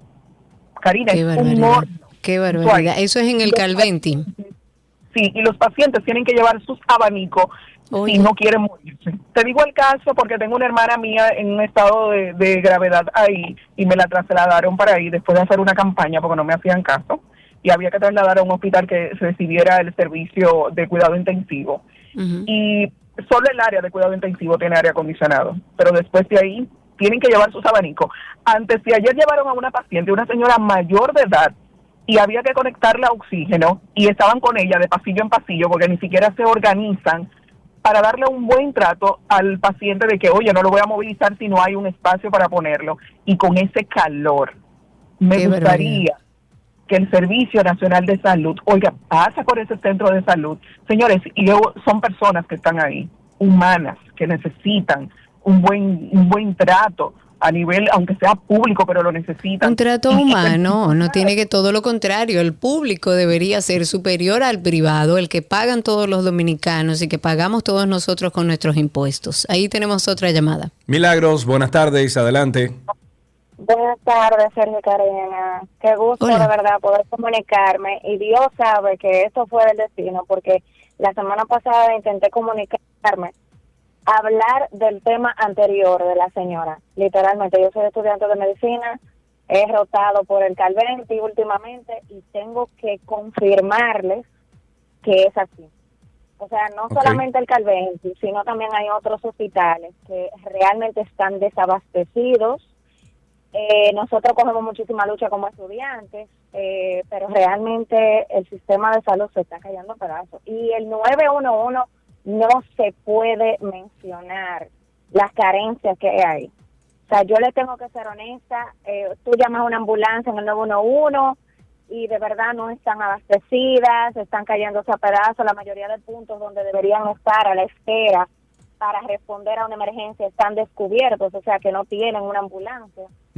Y se lo digo porque realmente está crítico. O sea, de verdad se lo digo. Esto da pena, pica y vergüenza que uno como estudiante a veces tenga que salir literalmente a unas farmacitas que hay por ahí a buscarle ciertas cositas a los pacientes y que uno tenga que ayudar a los pacientes con algunas cosas. Porque de verdad, de verdad, hay muchas carencias. O sea, nuestro sistema de salud, se lo dice un estudiante de medicina que está cogiendo mucha lucha, créame, está feo. Los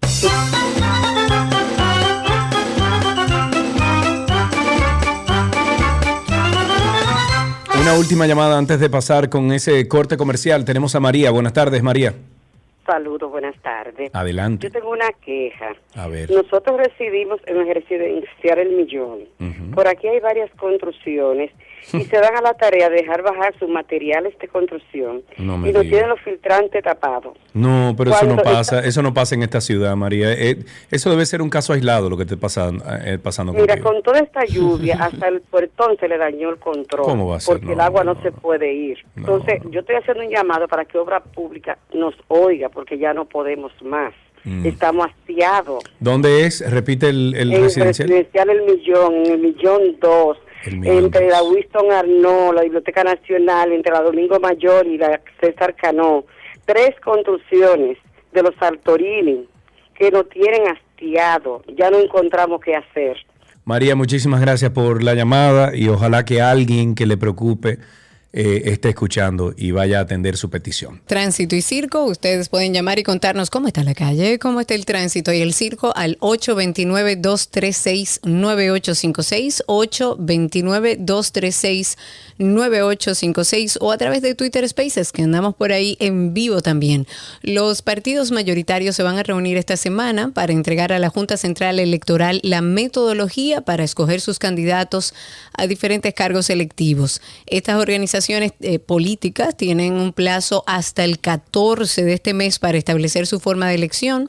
En, eh, en uno de los artículos de mm, la ley de partidos políticos se establece las diferentes modalidades para que estas organizaciones seleccionen sus candidatos a senadores, a diputados, síndicos, regidores y los modos establecidos son los de las primarias, convención de delegados, encuestas y aclamación. Ya el PRM sabe cómo va a escoger a su aspirante presidencial, pero será el próximo miércoles cuando definan las demás posiciones. En el caso del PLD ya tiene su candidato predefinido, digamos, y será ratificado por aclamación. Los demás serán por encuestas. Tenemos eh, una llamadita aquí, tenemos a nuestro amigo Raúl con nosotros. Buenas tardes, Raúl. Buenas tardes, Sergio y Karina. Yo también me adhiero a los comentarios eh, que se han hecho sobre el caso de la presentadora o animadora y, e influencer. No, no, no la conocía, no seguía su trabajo. Ayer una persona dio una muy buena llamada y es al respecto de que eh, hay cosas que no se pueden estar culpando a ministerios, sociedades y cosas por el estilo, o, o gobiernos la misma sociedad, porque hay cosas que no se pueden ni siquiera anticipar. En Estados Unidos están pasando muchas cosas similares o peores. Sí.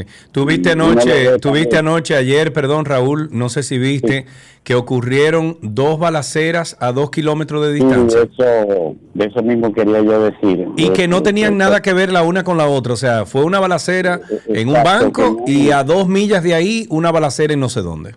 Sí, esas cosas como que no se pueden prevenir. Incluso todo el caso, ni siquiera la misma familia pudo dar, eh, eh, vamos a decir, predecir que esas cosas iban a pasar, porque usted no conoce realmente lo que una persona realmente está haciendo o qué le está pasando por la cabeza. Pero sí lo que quería yo decir, y tiene que aplicar para nosotros exactamente los hombres con esto de la relación, usted también tiene que conocer tanto de parte y parte con qué persona usted se, se, pone en una en, un tipo de relaciones, pero que hay personas que ven las relaciones no como que usted va a ser la, la, la, pareja, el amor de la vida, no, usted simplemente está en una relación como el personaje de turno, es decir, usted solamente va a estar ahí un tiempo y mientras usted sepa que va a ser por un tiempo, disfrútelo, pero no no tome represalia ni tome odio por eso, claro, porque es una relación de turno. Así es.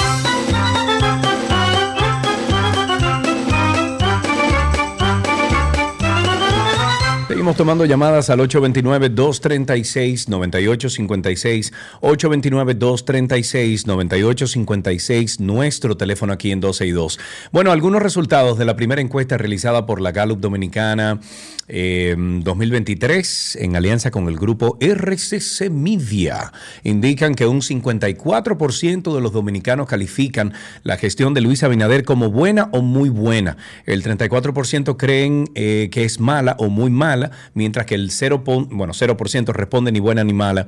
Si hoy fueran las elecciones, por ejemplo, municipales, el 50.1% de esa, de, de, esa tabulación, o sea, de los mil y pico de personas que entrevistaron, eh, dijeron que votarían por el Partido Revolucionario Moderno, el 19.7% el Partido de la Fuerza del Pueblo y el 14.9% Partido de la Liberación Dominicana. Danilo Medina se debe estar revolteando con esos resultados. Bueno, la, la, verdad es que yo creo que ellos viven en una fantasía donde ellos todavía piensan que vuelven al poder, aunque nada me sorprendería. 829-236-9856 y a través de Twitter Spaces que están bien calladitos en el día de hoy, cuéntenos ¿Cómo está la calle? ¿Está lloviendo? ¿No está lloviendo? ¿Hay tapones? Hablemos del feriado de Semana Santa. Eh, según las informaciones, aproximadamente 6 millones de personas se desplazaron por autopistas, avenidas y carreteras por todo el territorio nacional. Esto representa 500 mil menos que la cantidad de individuos que se movilizaron, por ejemplo, durante Nochebuena, Navidad y Año Nuevo en el año 2022-2023 Durante la Navidad del 2022 y Año Nuevo del 2023 se desplazaron 6.500.000 individuos, lo que indica que en Semana Santa prácticamente igualó la suma de las dos fechas de mayor movimiento de transporte en República Dominicana. Por eso siempre eh, es bueno generar conciencia alrededor de estamos todos en la calle, hay mayor riesgo, hay mayores probabilidades de que hayan accidentes y demás cosas, además de mucho alcohol. Eh, involucrado y por eso siempre uno trata de generar conciencia, como se llamaba el operativo de Semana Santa, conciencia por la vida 2023. Tenemos más llamadas, 829-236-9856. Ahí tenemos a Priscila en la línea. Buenas tardes, Priscila, adelante. Hola, ¿cómo están? Muy bien, gracias a Dios. Gracias por tu llamada, cuéntanos. Eh, quiero aportar algo acerca de los medicamentos. Eh, Adelante. Mira, a nivel privado los medicamentos han bajado mucho por las huelgas de los de los médicos. Las clínicas se están limitando a pedir porque los médicos no están trabajando. Claro, en las clínicas donde tienen su problema con los seguros.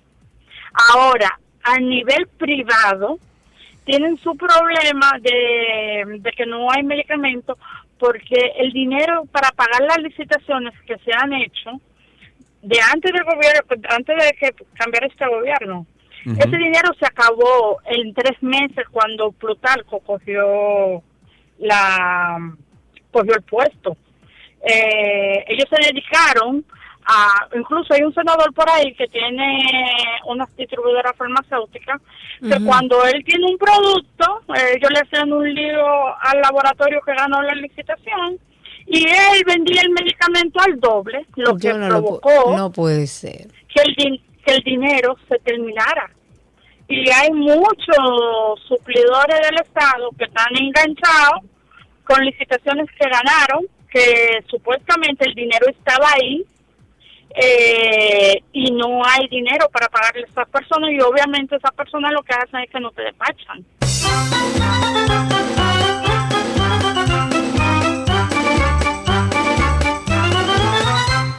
Ahí está, tú sabes quién está en la línea, Karina. El príncipe. El príncipe, dímelo, Pero no príncipe. ¿verdad? No sé. Tu hermano, tu hermano, Sergio Carlos, yo te acuérdate que yo te dije que de que salgamos a la política, yo soy el que voy a estar atrás de ti con tres pistolas. Está ya bien. lo sabes. Príncipe, Olvídate. cuéntame, ¿qué tienes para nosotros hoy? Mira, primeramente te digo que tú vas, a ser, tú vas a ser el que va a hablar primero de algo que te tengo de los pinchos. Ujú. Una sorpresita, pero tú eres, Una, tú eres historia conspirativa de los vinchos. No, no, no, no, no, no. Algo muy importante que tú lo vas a ver. Una primicia. La primicia es a ti que te la voy a entregar. Pues dale, antes manda de que eso. estamos haciendo el movimiento. Miren, ustedes mira, lo que quiero hablar de esto respecto eh, a- al abuso de estos de estos, perso- estos personajes que hablan como con ese relajo. Yo voy a devolver 1.200 millones, pero serio, Carlos. ¿Y de dónde esos tigres sacan todo ese cuarto? Explícame eso. No, ¿De dónde pero es que ellos aceptaron cuarto? su culpa. El de la hoy Zoe, De ahí. el de la hoy Zoe, devolviendo 500 millones. Oye, Sergio Carlos, pero ¿y de dónde ese hombre del demonio sacó todos esos cuartos? De corrupción.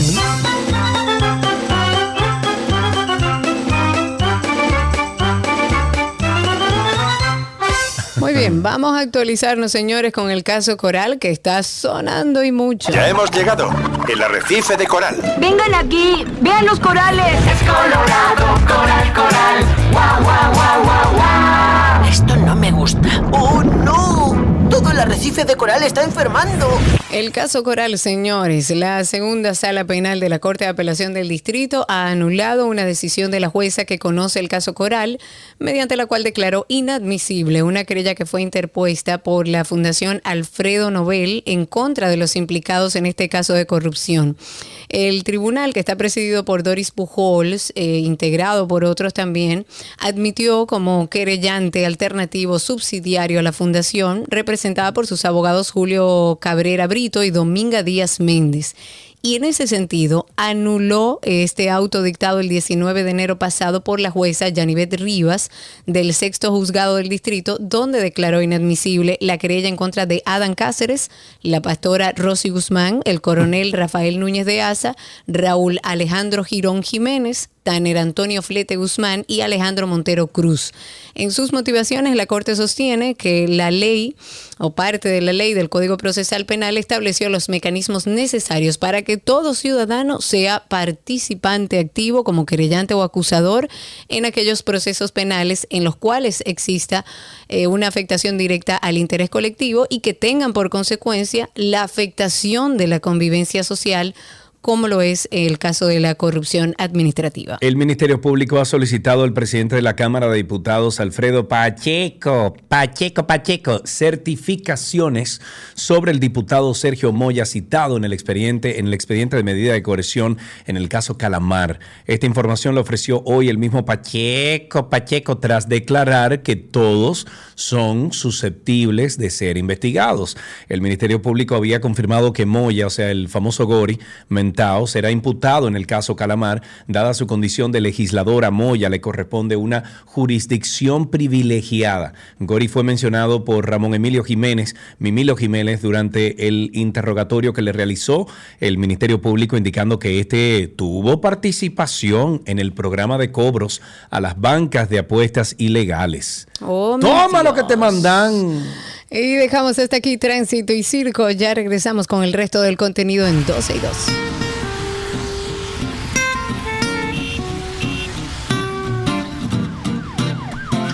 Todo lo que quieras está en 12 y 2.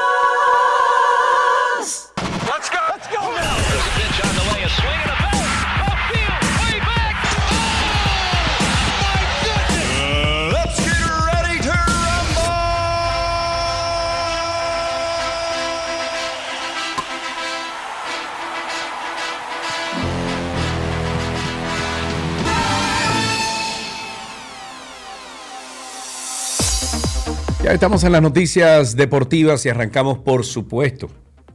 Arrancamos con béisbol. El dominicano O'Neill Cruz, torpedero estrella, torpedero estrella de los Piratas, se sometió a una cirugía a su tobillo izquierdo y se espera que pierda de 10 a 12 semanas de acción. El equipo no ha confirmado aún la cantidad de tiempo que estaría fuera del jugador. El jugador eh, Cruz se lesionó en el tobillo el pasado domingo durante el juego ante los Piratas contra los Medias Blancas cuando intentó anotar desde la tercera base en la parte baja de la sexta entrada.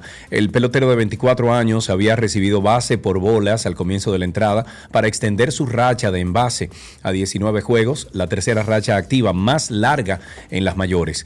La ausencia de Cruz deja un gran vacío en la alineación de Pittsburgh, lo que empaña el optimismo que rodea el inicio de 6-3 del club. En básquetbol, la NBA registró esta temporada regular su récord de asistencia a los estadios con 22 millones de personas, casi 23 millones de personas, 1.3 millones más que en la anterior temporada. El récord de asistencia no fue el único hit o el único hito logrado en esta temporada. La NBA dijo también que en la temporada regular que terminó el pasado fin de semana, 791 partidos se disputaron en estadios a su máxima capacidad de ocupación, más que nunca en la historia de la Liga Profesional de Baloncesto de los Estados Unidos. Otros récords también alcanzados esta temporada fueron la asistencia media por partidos, que estamos hablando de 18.077 personas y una ocupación del 97% de la capacidad de los estadios. A partir de hoy se disputará el torneo play-in que va a decidir los dos últimos puestos de los playoffs en cada conferencia. En ajedrez, Wilsaida Díaz conquistó el Torneo Nacional Femenino de Ajedrez organizado por la Federación de esa disciplina con la participación de las mejores 64 jugadoras. La nueva campeona nacional logró el cuarto título de la vida deportiva tras empatar en la última ronda con la veterana Elizabeth Hassim en una partida muy cerrada desde el principio hasta el fin. Eh, Díaz, representante de la provincia de Monteplata, logró alcanzar su cuarto campeonato nacional. La ajedrecista ganó en el 2013, 2015, 2016 y culminó con 6.5 puntos de 8 posibles, contando con 5 victorias y 3 tablas sin derrotas. En este año se cumplen 10 años de la primera vez que Wilsaida se coronó como campeona. Tú sabes que eso sería una disciplina que yo siendo el, el ministro de Educación incorporara dentro del currículum de, de primaria. El ajedrez, bueno, El mi hijo ajedrez. tiene clases de ajedrez Ah, bueno, ya tú ves. varias O veces sea, por señores, el ajedrez es uno de los, de, de los juegos de mesa que más avanza y que, Que más ayuda desarrolla las conexiones del cerebro. Sí, es así. Es así. Y además muy entretenido.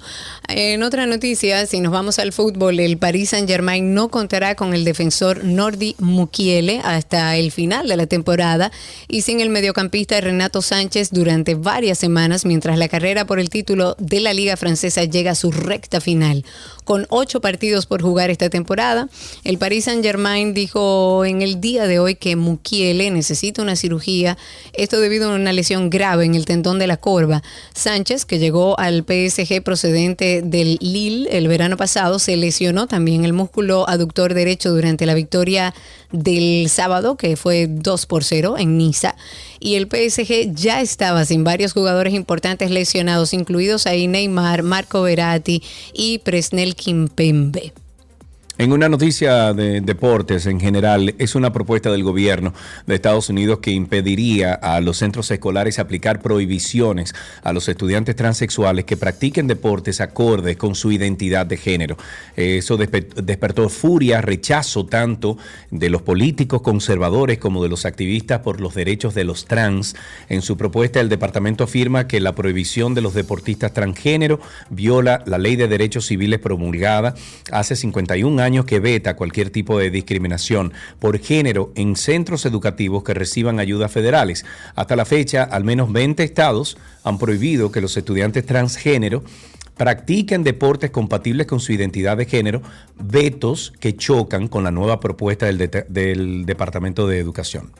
Y así terminamos nuestras noticias deportivas aquí en 12 y 2. Ya regresamos. Let's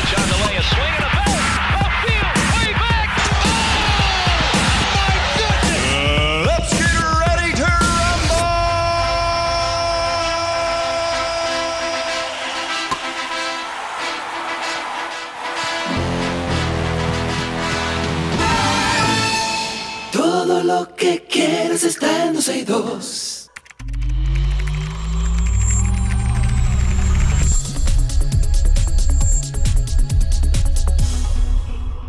Estamos en artículos tecnológicos y de inmediato damos la bienvenida al programa a Orlando Prieto, experto en tecnología, y él nos trae las principales informaciones sobre el mundo de la tecnología de esta semana. Amigo, ¿por dónde empezamos? Bienvenido. Bien, empezamos porque hubo la semana pasada hubo un anuncio bastante interesante de una telefónica en Nueva Zelanda, que una telefónica que se llama One, que anunciaron que van a ser la primera, eh, técnicamente la segunda, pero digamos la primera ya públicamente conocida que va a ofrecer eh, 100% de cobertura en, en Nueva Zelanda, en el país completo, Sí. por medio de lo que tiene que ver con Starlink, con las Oh, antenas. no me diga, una- ya, full. Una de las cosas más interesantes es que con las Wow. antenas nuevas, eh, los satélites nuevos que están mandando Starlink, Sí. que van a ser utilizados y que se va a poder utilizar, según dicen ellos, el mismo 5G. Entonces, significa que no es una de las cosas que ahora mismo parte de lo que hay el tema era si había que adaptar los celulares, pero parece que va a ser una cosa, lógicamente al principio empieza con temas de conectividad en los puntos donde no hay cobertura. Ellos tienen un caso muy particular de que el- dentro de Nueva Zelanda, ellos están, eh, me pareció súper interesante, gran parte de la población está en un pedazo muy, muy, muy pequeño porcentualmente de tierra. Entonces hay una gran parte que no tiene cobertura, porque como dicen, en buen dominicano es monte y culebra. Entonces es un tema bastante complejo. Entonces con el caso del satélite lo van a hacer para llamadas de emergencia. Empiezan primero con mensajes solamente, Sí. para que si tú no tienes cobertura no vas a poder hacer una llamada, pero puedes enviar un, un mensajito, un SMS. Claro, claro. Y ya luego entonces agregarán voz, eh, que ya es para 2024. Y finales de 2024 empezarán a hacer pruebas con data. Pero ya es la primera que oficialmente lo anuncia, lo cual sería Digo, es que el- si vemos el, la- el trayecto por donde vamos, a donde nos estamos acercando, ya dentro de 5 o 10 años todo el mundo va a estar en una conexión satelital. Todo el mundo. Depende cuán, mira, eh, Eh, yo Orlando, creo es, que, sí. es que mira, fíjate, si este es el anuncio que están haciendo ahí ahora, y estamos en pañales todavía, y ya los teléfonos nuevos van a traer la posibilidad de tú poder utilizar las señales de satélite para tú poder mandar mensajitos, etcétera. Eso quiere decir que para allá es que vamos, una cobertura mundial. Yo creo que va a ser un complemento porque todavía en ciudades el costo es, es muy bajo. Estamos hablando ya del lado del lado del punto de vista de negocio. Muy posiblemente las antenas sean mucho más económicos seguir teniendo te- antenas en tierra, pero por ejemplo, un pueblo, imagínate tú una localidad y, y te pongo un caso, muchos de los escritores en español hablan mucho del caso lógicamente en España. Sí. España tiene una extensión grandísima. En España es muy común tú tener comunidades de 1.500, 2.000 personas. Imagínate lo que es para una telefónica agregar antenas en todo un pueblito, por más pequeño que sea, para 1.500, 2.000 personas. En este caso, lógicamente, se ahorran todo ese costo de infraestructuras, pero en las ciudades grandes sigue existiendo todavía muy posiblemente eso. Hay que ver cómo es. Eh, va a ser un tema de costos, de qué tanto cuesta, lógicamente, el envío de todos esos satélites, de, de todo lo demás. O sea que es un tema que hay que ver, hay que estar bien claro cuáles son las posibilidades y, y cómo se, va, se va agregando. Pero me parece súper interesante que hayan telefónicas de este nivel que empiecen a poder eh, agregar este tipo de servicios y lo pongan Claro. de esa forma. O sea que Ok, poco si a tienen, poco hay que ir preguntas, viendo. si tienen preguntas para Orlando, 829-236-9856. 829-236-9856 es el teléfono aquí en 262. Eh, Orlando, tengo una pregunta para ti. Ayer estuve conversando con eh, alguien de Altiz. Eh, aquí en Punta Cana, Bávaro, nosotros tenemos un gran reto y, y es con todas las telefónicas, no solamente con Altiz o Claro, sino todas las telefónicas, que hay muy poca cobertura LTE o 3G, perdón, LTE o 5G. Creo que to- todavía 5G no hay, pero LTE, eh, cuando tú te sales de cierto perímetro, o sea, cuando estás, por ejemplo, en los lados del, del aeropuerto internacional de Punta Cana, cuando vas a Downtown Bávaro, tú tienes eh, señal. Inmediatamente tú te sales de ahí, la señal se degrada, de cualquier compañía se degrada inmensamente. Te hago una pregunta hay una función que se llama, tanto para Android como para iPhone, que se llama Wi-Fi Calling o llamadas a través de Wi-Fi utilizando el mismo número de, la telefónica. Google Fi, que fue aquella recomendación que tú me hiciste hace años, eh, inmediatamente yo introduzco el teléfono, o sea, introduzco el eSIM, no, no, introduzco Ah. el eSIM o introduzco el, el SIM card al teléfono. Inmediatamente me da la posibilidad para yo poder utilizar el Google, eh, perdón, para poder utilizar el Wi-Fi calling. Tengo entendido que funciona el Wi-Fi calling tanto en Claro como Altis, pero hay que activarlo, hay que llamar allá. ¿Cómo, cómo funciona Normalmente solamente lo tienes que poner. No sé si ahora mismo lo tiene activado todos los planes. Lo mencionamos la semana pasada. Confirmé y sí, lo tienen, pero no sé si son todos los planes. Aparentemente hay algunos planes, eh, particularmente en casos que no son postpago, que no lo tienen habilitado los planes. En ese caso no puedes hacer nada sin ayuda telefónica y me parece que en algunos casos ni siquiera lo puedes activar, pero si el plan lo soporta, solamente lo tienes que prender en, en los settings del Ya celular. entiendo. Ok. El caso Wi-Fi calling, o sea que ya la mayoría es una tendencia y al final le conviene a la telefónica. No, no, no solamente eso, loco. Que y aquí, para uno, para la conectividad. Aquí, para yo poder sacar una llamada, una llamada donde yo vivo, yo tengo que hacerlo por Wi-Fi calling o lo puedo hacer por el WhatsApp eh, conectado al Wi-Fi. Pero aquí no sale la llamada de, de un teléfono, o sea, de, de celda, no sale la llamada. Sí. Entonces es un problema. Sí, es un tema de densidad poblacional, volvemos a lo mismo. Sí, también, ahí, yo sé, yo sé. eh, eh, nada, es, es complicado. Somos insignificantes, lo sé, eso es lo que tú estás diciendo. ¿Qué otra noticia tienes? Seguimos, eh, hay una, un- una mejora bastante interesante que, que lanzaron ya en Android, que, que están probando ahora mismo, que tiene tiempo en iOS y es, era súper deseado, y es el tema de que las aplicaciones van a poder archivarse. Cuando digo archivarse es, si el dispositivo necesita espacio, él va a poder tomar la opción de borrarte la aplicación. Cuando digo borrarla, es quitarla lógicamente de tu memoria y guardar tus datos, porque son memorias que están en el Play Store. Es una funcionalidad que existe hace mucho en iOS, pero era súper deseada en Android y ahora es que empezaron a ponerla. O sea que si en algún momento el celular se está llenando, ella misma puede optar por aplicaciones que tú tienes más de 30 días sin utilizar. Sí. Ellos hacen lo que se llama el offloading, que la descargan, la archivan y luego esa aplicación se, se descarga automáticamente cuando tú le das, porque ya son temas de, Pero de por eso lo hace y iPhone demás. hace mucho. Sí, pero Android no lo tenía y bueno, es algo, era Wow, extremadamente finalmente deseado. algo en lo que Android eh, no lo había hecho antes que iPhone. Wow. Uy, no, no entremos en ese tema, pues, Wow. ese tema complicado, pero, pero hay muchas cosas así. Acuérdate que hay muchas cosas, lamentablemente, que tienen una política muy compleja en Android, Sí. porque hay muchas marcas detrás. El caso de Apple pueden tomar las decisiones porque el, el aparato es de ellos y el software también. En Android, cada vez que van a hacer un cambio drástico, tienen que consultarlo con todo el consorcio que tienen muchas marcas grandes, que lamentablemente son, son externas, entonces es un tema complejo cómo se va agregando y cómo lo van poniendo. Ok, 829-236-9856, ¿qué otra cosa? Microsoft Teams agregó, hizo una, una alianza que, que ha sonado muchísimo más de lo que pensé que iba a sonar eh, en, el, en redes, con todo el tema de, agregaron los filtros de, aumenta- de, de realidad aumentada de Snapchat. Ahora mismo tú puedes poner, hay muchos que puedes poner de lo que te ponen que te convierte que pareces un gato, que Sí, te sí. ponen la cara, todo. Hay muchas cosas, agregaron cerca de 30 filtros en el caso de Teams. eh, me parece algo no muy útil a nivel, digamos, laboral, pero en el ecosistema de todo lo que tiene que ver con videoconferencias, lógicamente, eh, Teams está luchando mucho porque la realidad es que a modo personal, lo que es, aunque Teams tiene una gran parte del mercado de todo lo que se trabaja, en la parte personal de uso para juntarse, lo que es Google y, el, y Zoom tienen, eh, es básicamente los que dominan el mercado. Teams se usa mucho para trabajo, pero nada, está un poquito agregando esto, quizás para cambiar un poquito la demografía de, de cómo lo, lo agregan y nada, de cómo Ok, las personas lo usan. Ok, para finalizar, ¿qué tienes?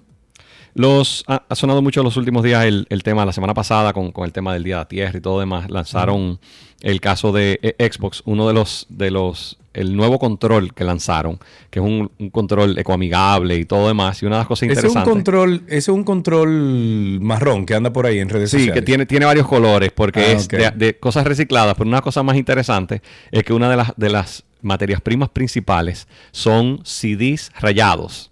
¿Entiendes? CDs viejos, ellos rayaron eso, tomaron ese plástico y entonces ya tú sabes toda la nostalgia que ha puesto eso. Entonces hay, hay muchas cosas que están usando eh, desde otros controles viejos que vuelven a, como dicen, a reencarnarse en esto y, y nada. Ha, ha sonado mucho y, y- y ha sido bastante diferente a lo tradicional. Cacareado. Muy bien, pues Orlando, como siempre, muchísimas gracias por todas las informaciones. Orlando Prieto, experto en tecnología. Si usted quiere seguir esta conversación con Orlando, la puede hacer a través de redes sociales. Arroba Orlando Prieto. Arroba Orlando Prieto. Amigo, hasta la próxima semana. Bye. Adiós. Hasta aquí artículos tecnológicos en 12 y 2 no falla.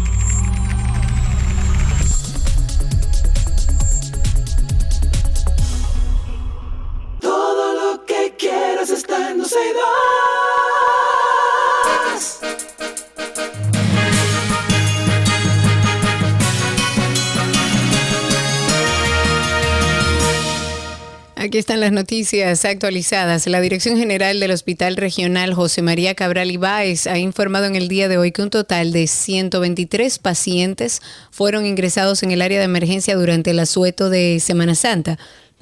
Perdón, según las informaciones confirmadas por la dirección del hospital, 32 fueron los atendidos por intoxicación alcohólica, 29 por intoxicación alimenticia y 62 que sufrieron distintos traumas. El doctor Bernardo Hilario ha dicho que todos fueron tratados de manera ambulatoria, a excepción de una persona que fue ingresada por los médicos de neurocirugía, pero que lamentablemente falleció. La Dirección General de Migración adquirió dos flotillas de vehículos especiales, lo que permitirá mejorar las condiciones de tránsito y condiciones de estadía de los extraditados a ser deportados, así como laborales de los agentes, además de mayores resultados en los operativos que se realizan a nivel nacional. Para esos fines fue adquirida una flotilla nueva de 20 camiones especiales y preparados para la detención y traslado de indocumentados a través de la in- interdicción interdicciones que se implementan de manera simultánea y sistemática en toda la geografía nacional. De igual manera, fueron adquiridas 10 camionetas nuevas que estarán destinadas a trabajar en la seguridad y avanzada de los camiones de deportaciones de extranjeros indocumentados detenidos en el país durante los operativos que se llevan a cabo en distintos puntos del país.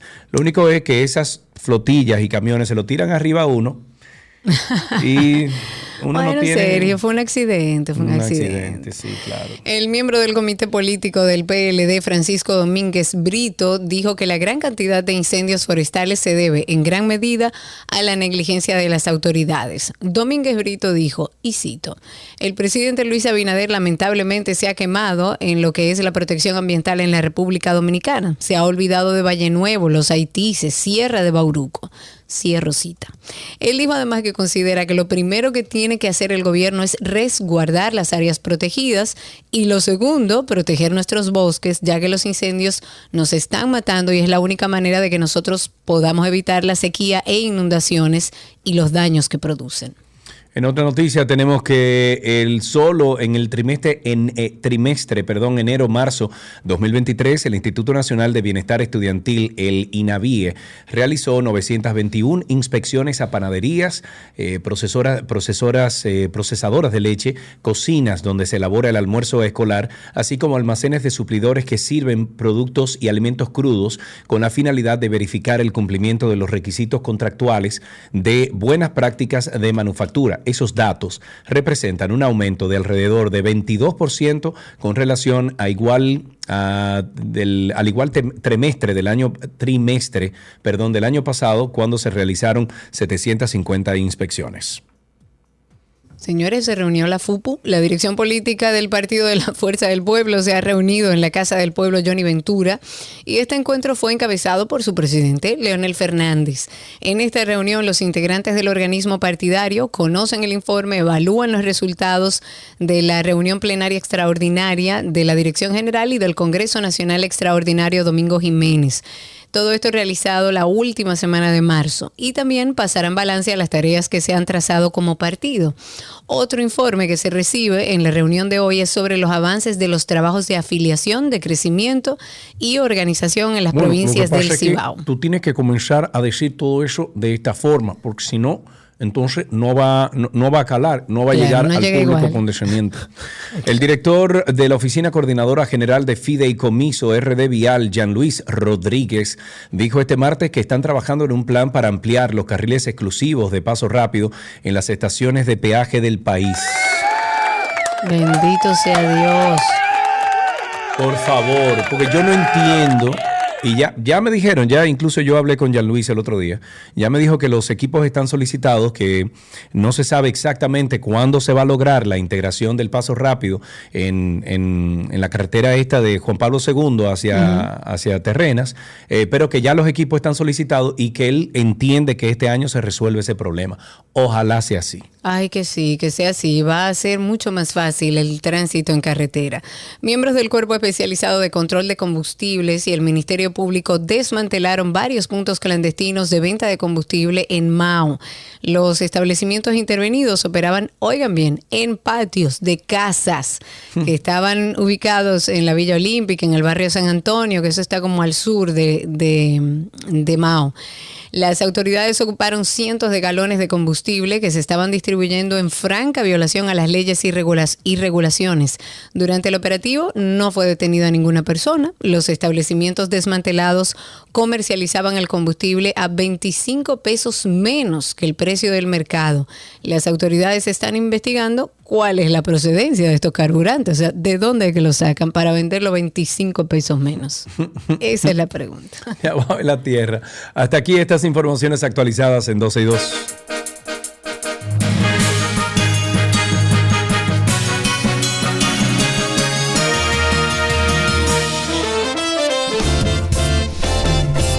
Vamos a decir hasta mañana, señores. Eh, mañana a, las- a las 12 del mediodía nos encontramos en vivo aquí en Vivola. Nos encontramos aquí en esta 91.1, 91.3 FM. Pórtense bien, anden por la sombrita y tu moro nos escuchamos. Así será. Y recuerden las redes 12 y 2, Karina Larrauri y Sergio Carlo. Y desen una vueltecita también por nuestro podcast y su cuenta de Instagram, Karina y Sergio After Dark. Será hasta mañana. Sean felices. Chau, Bye chau. bye.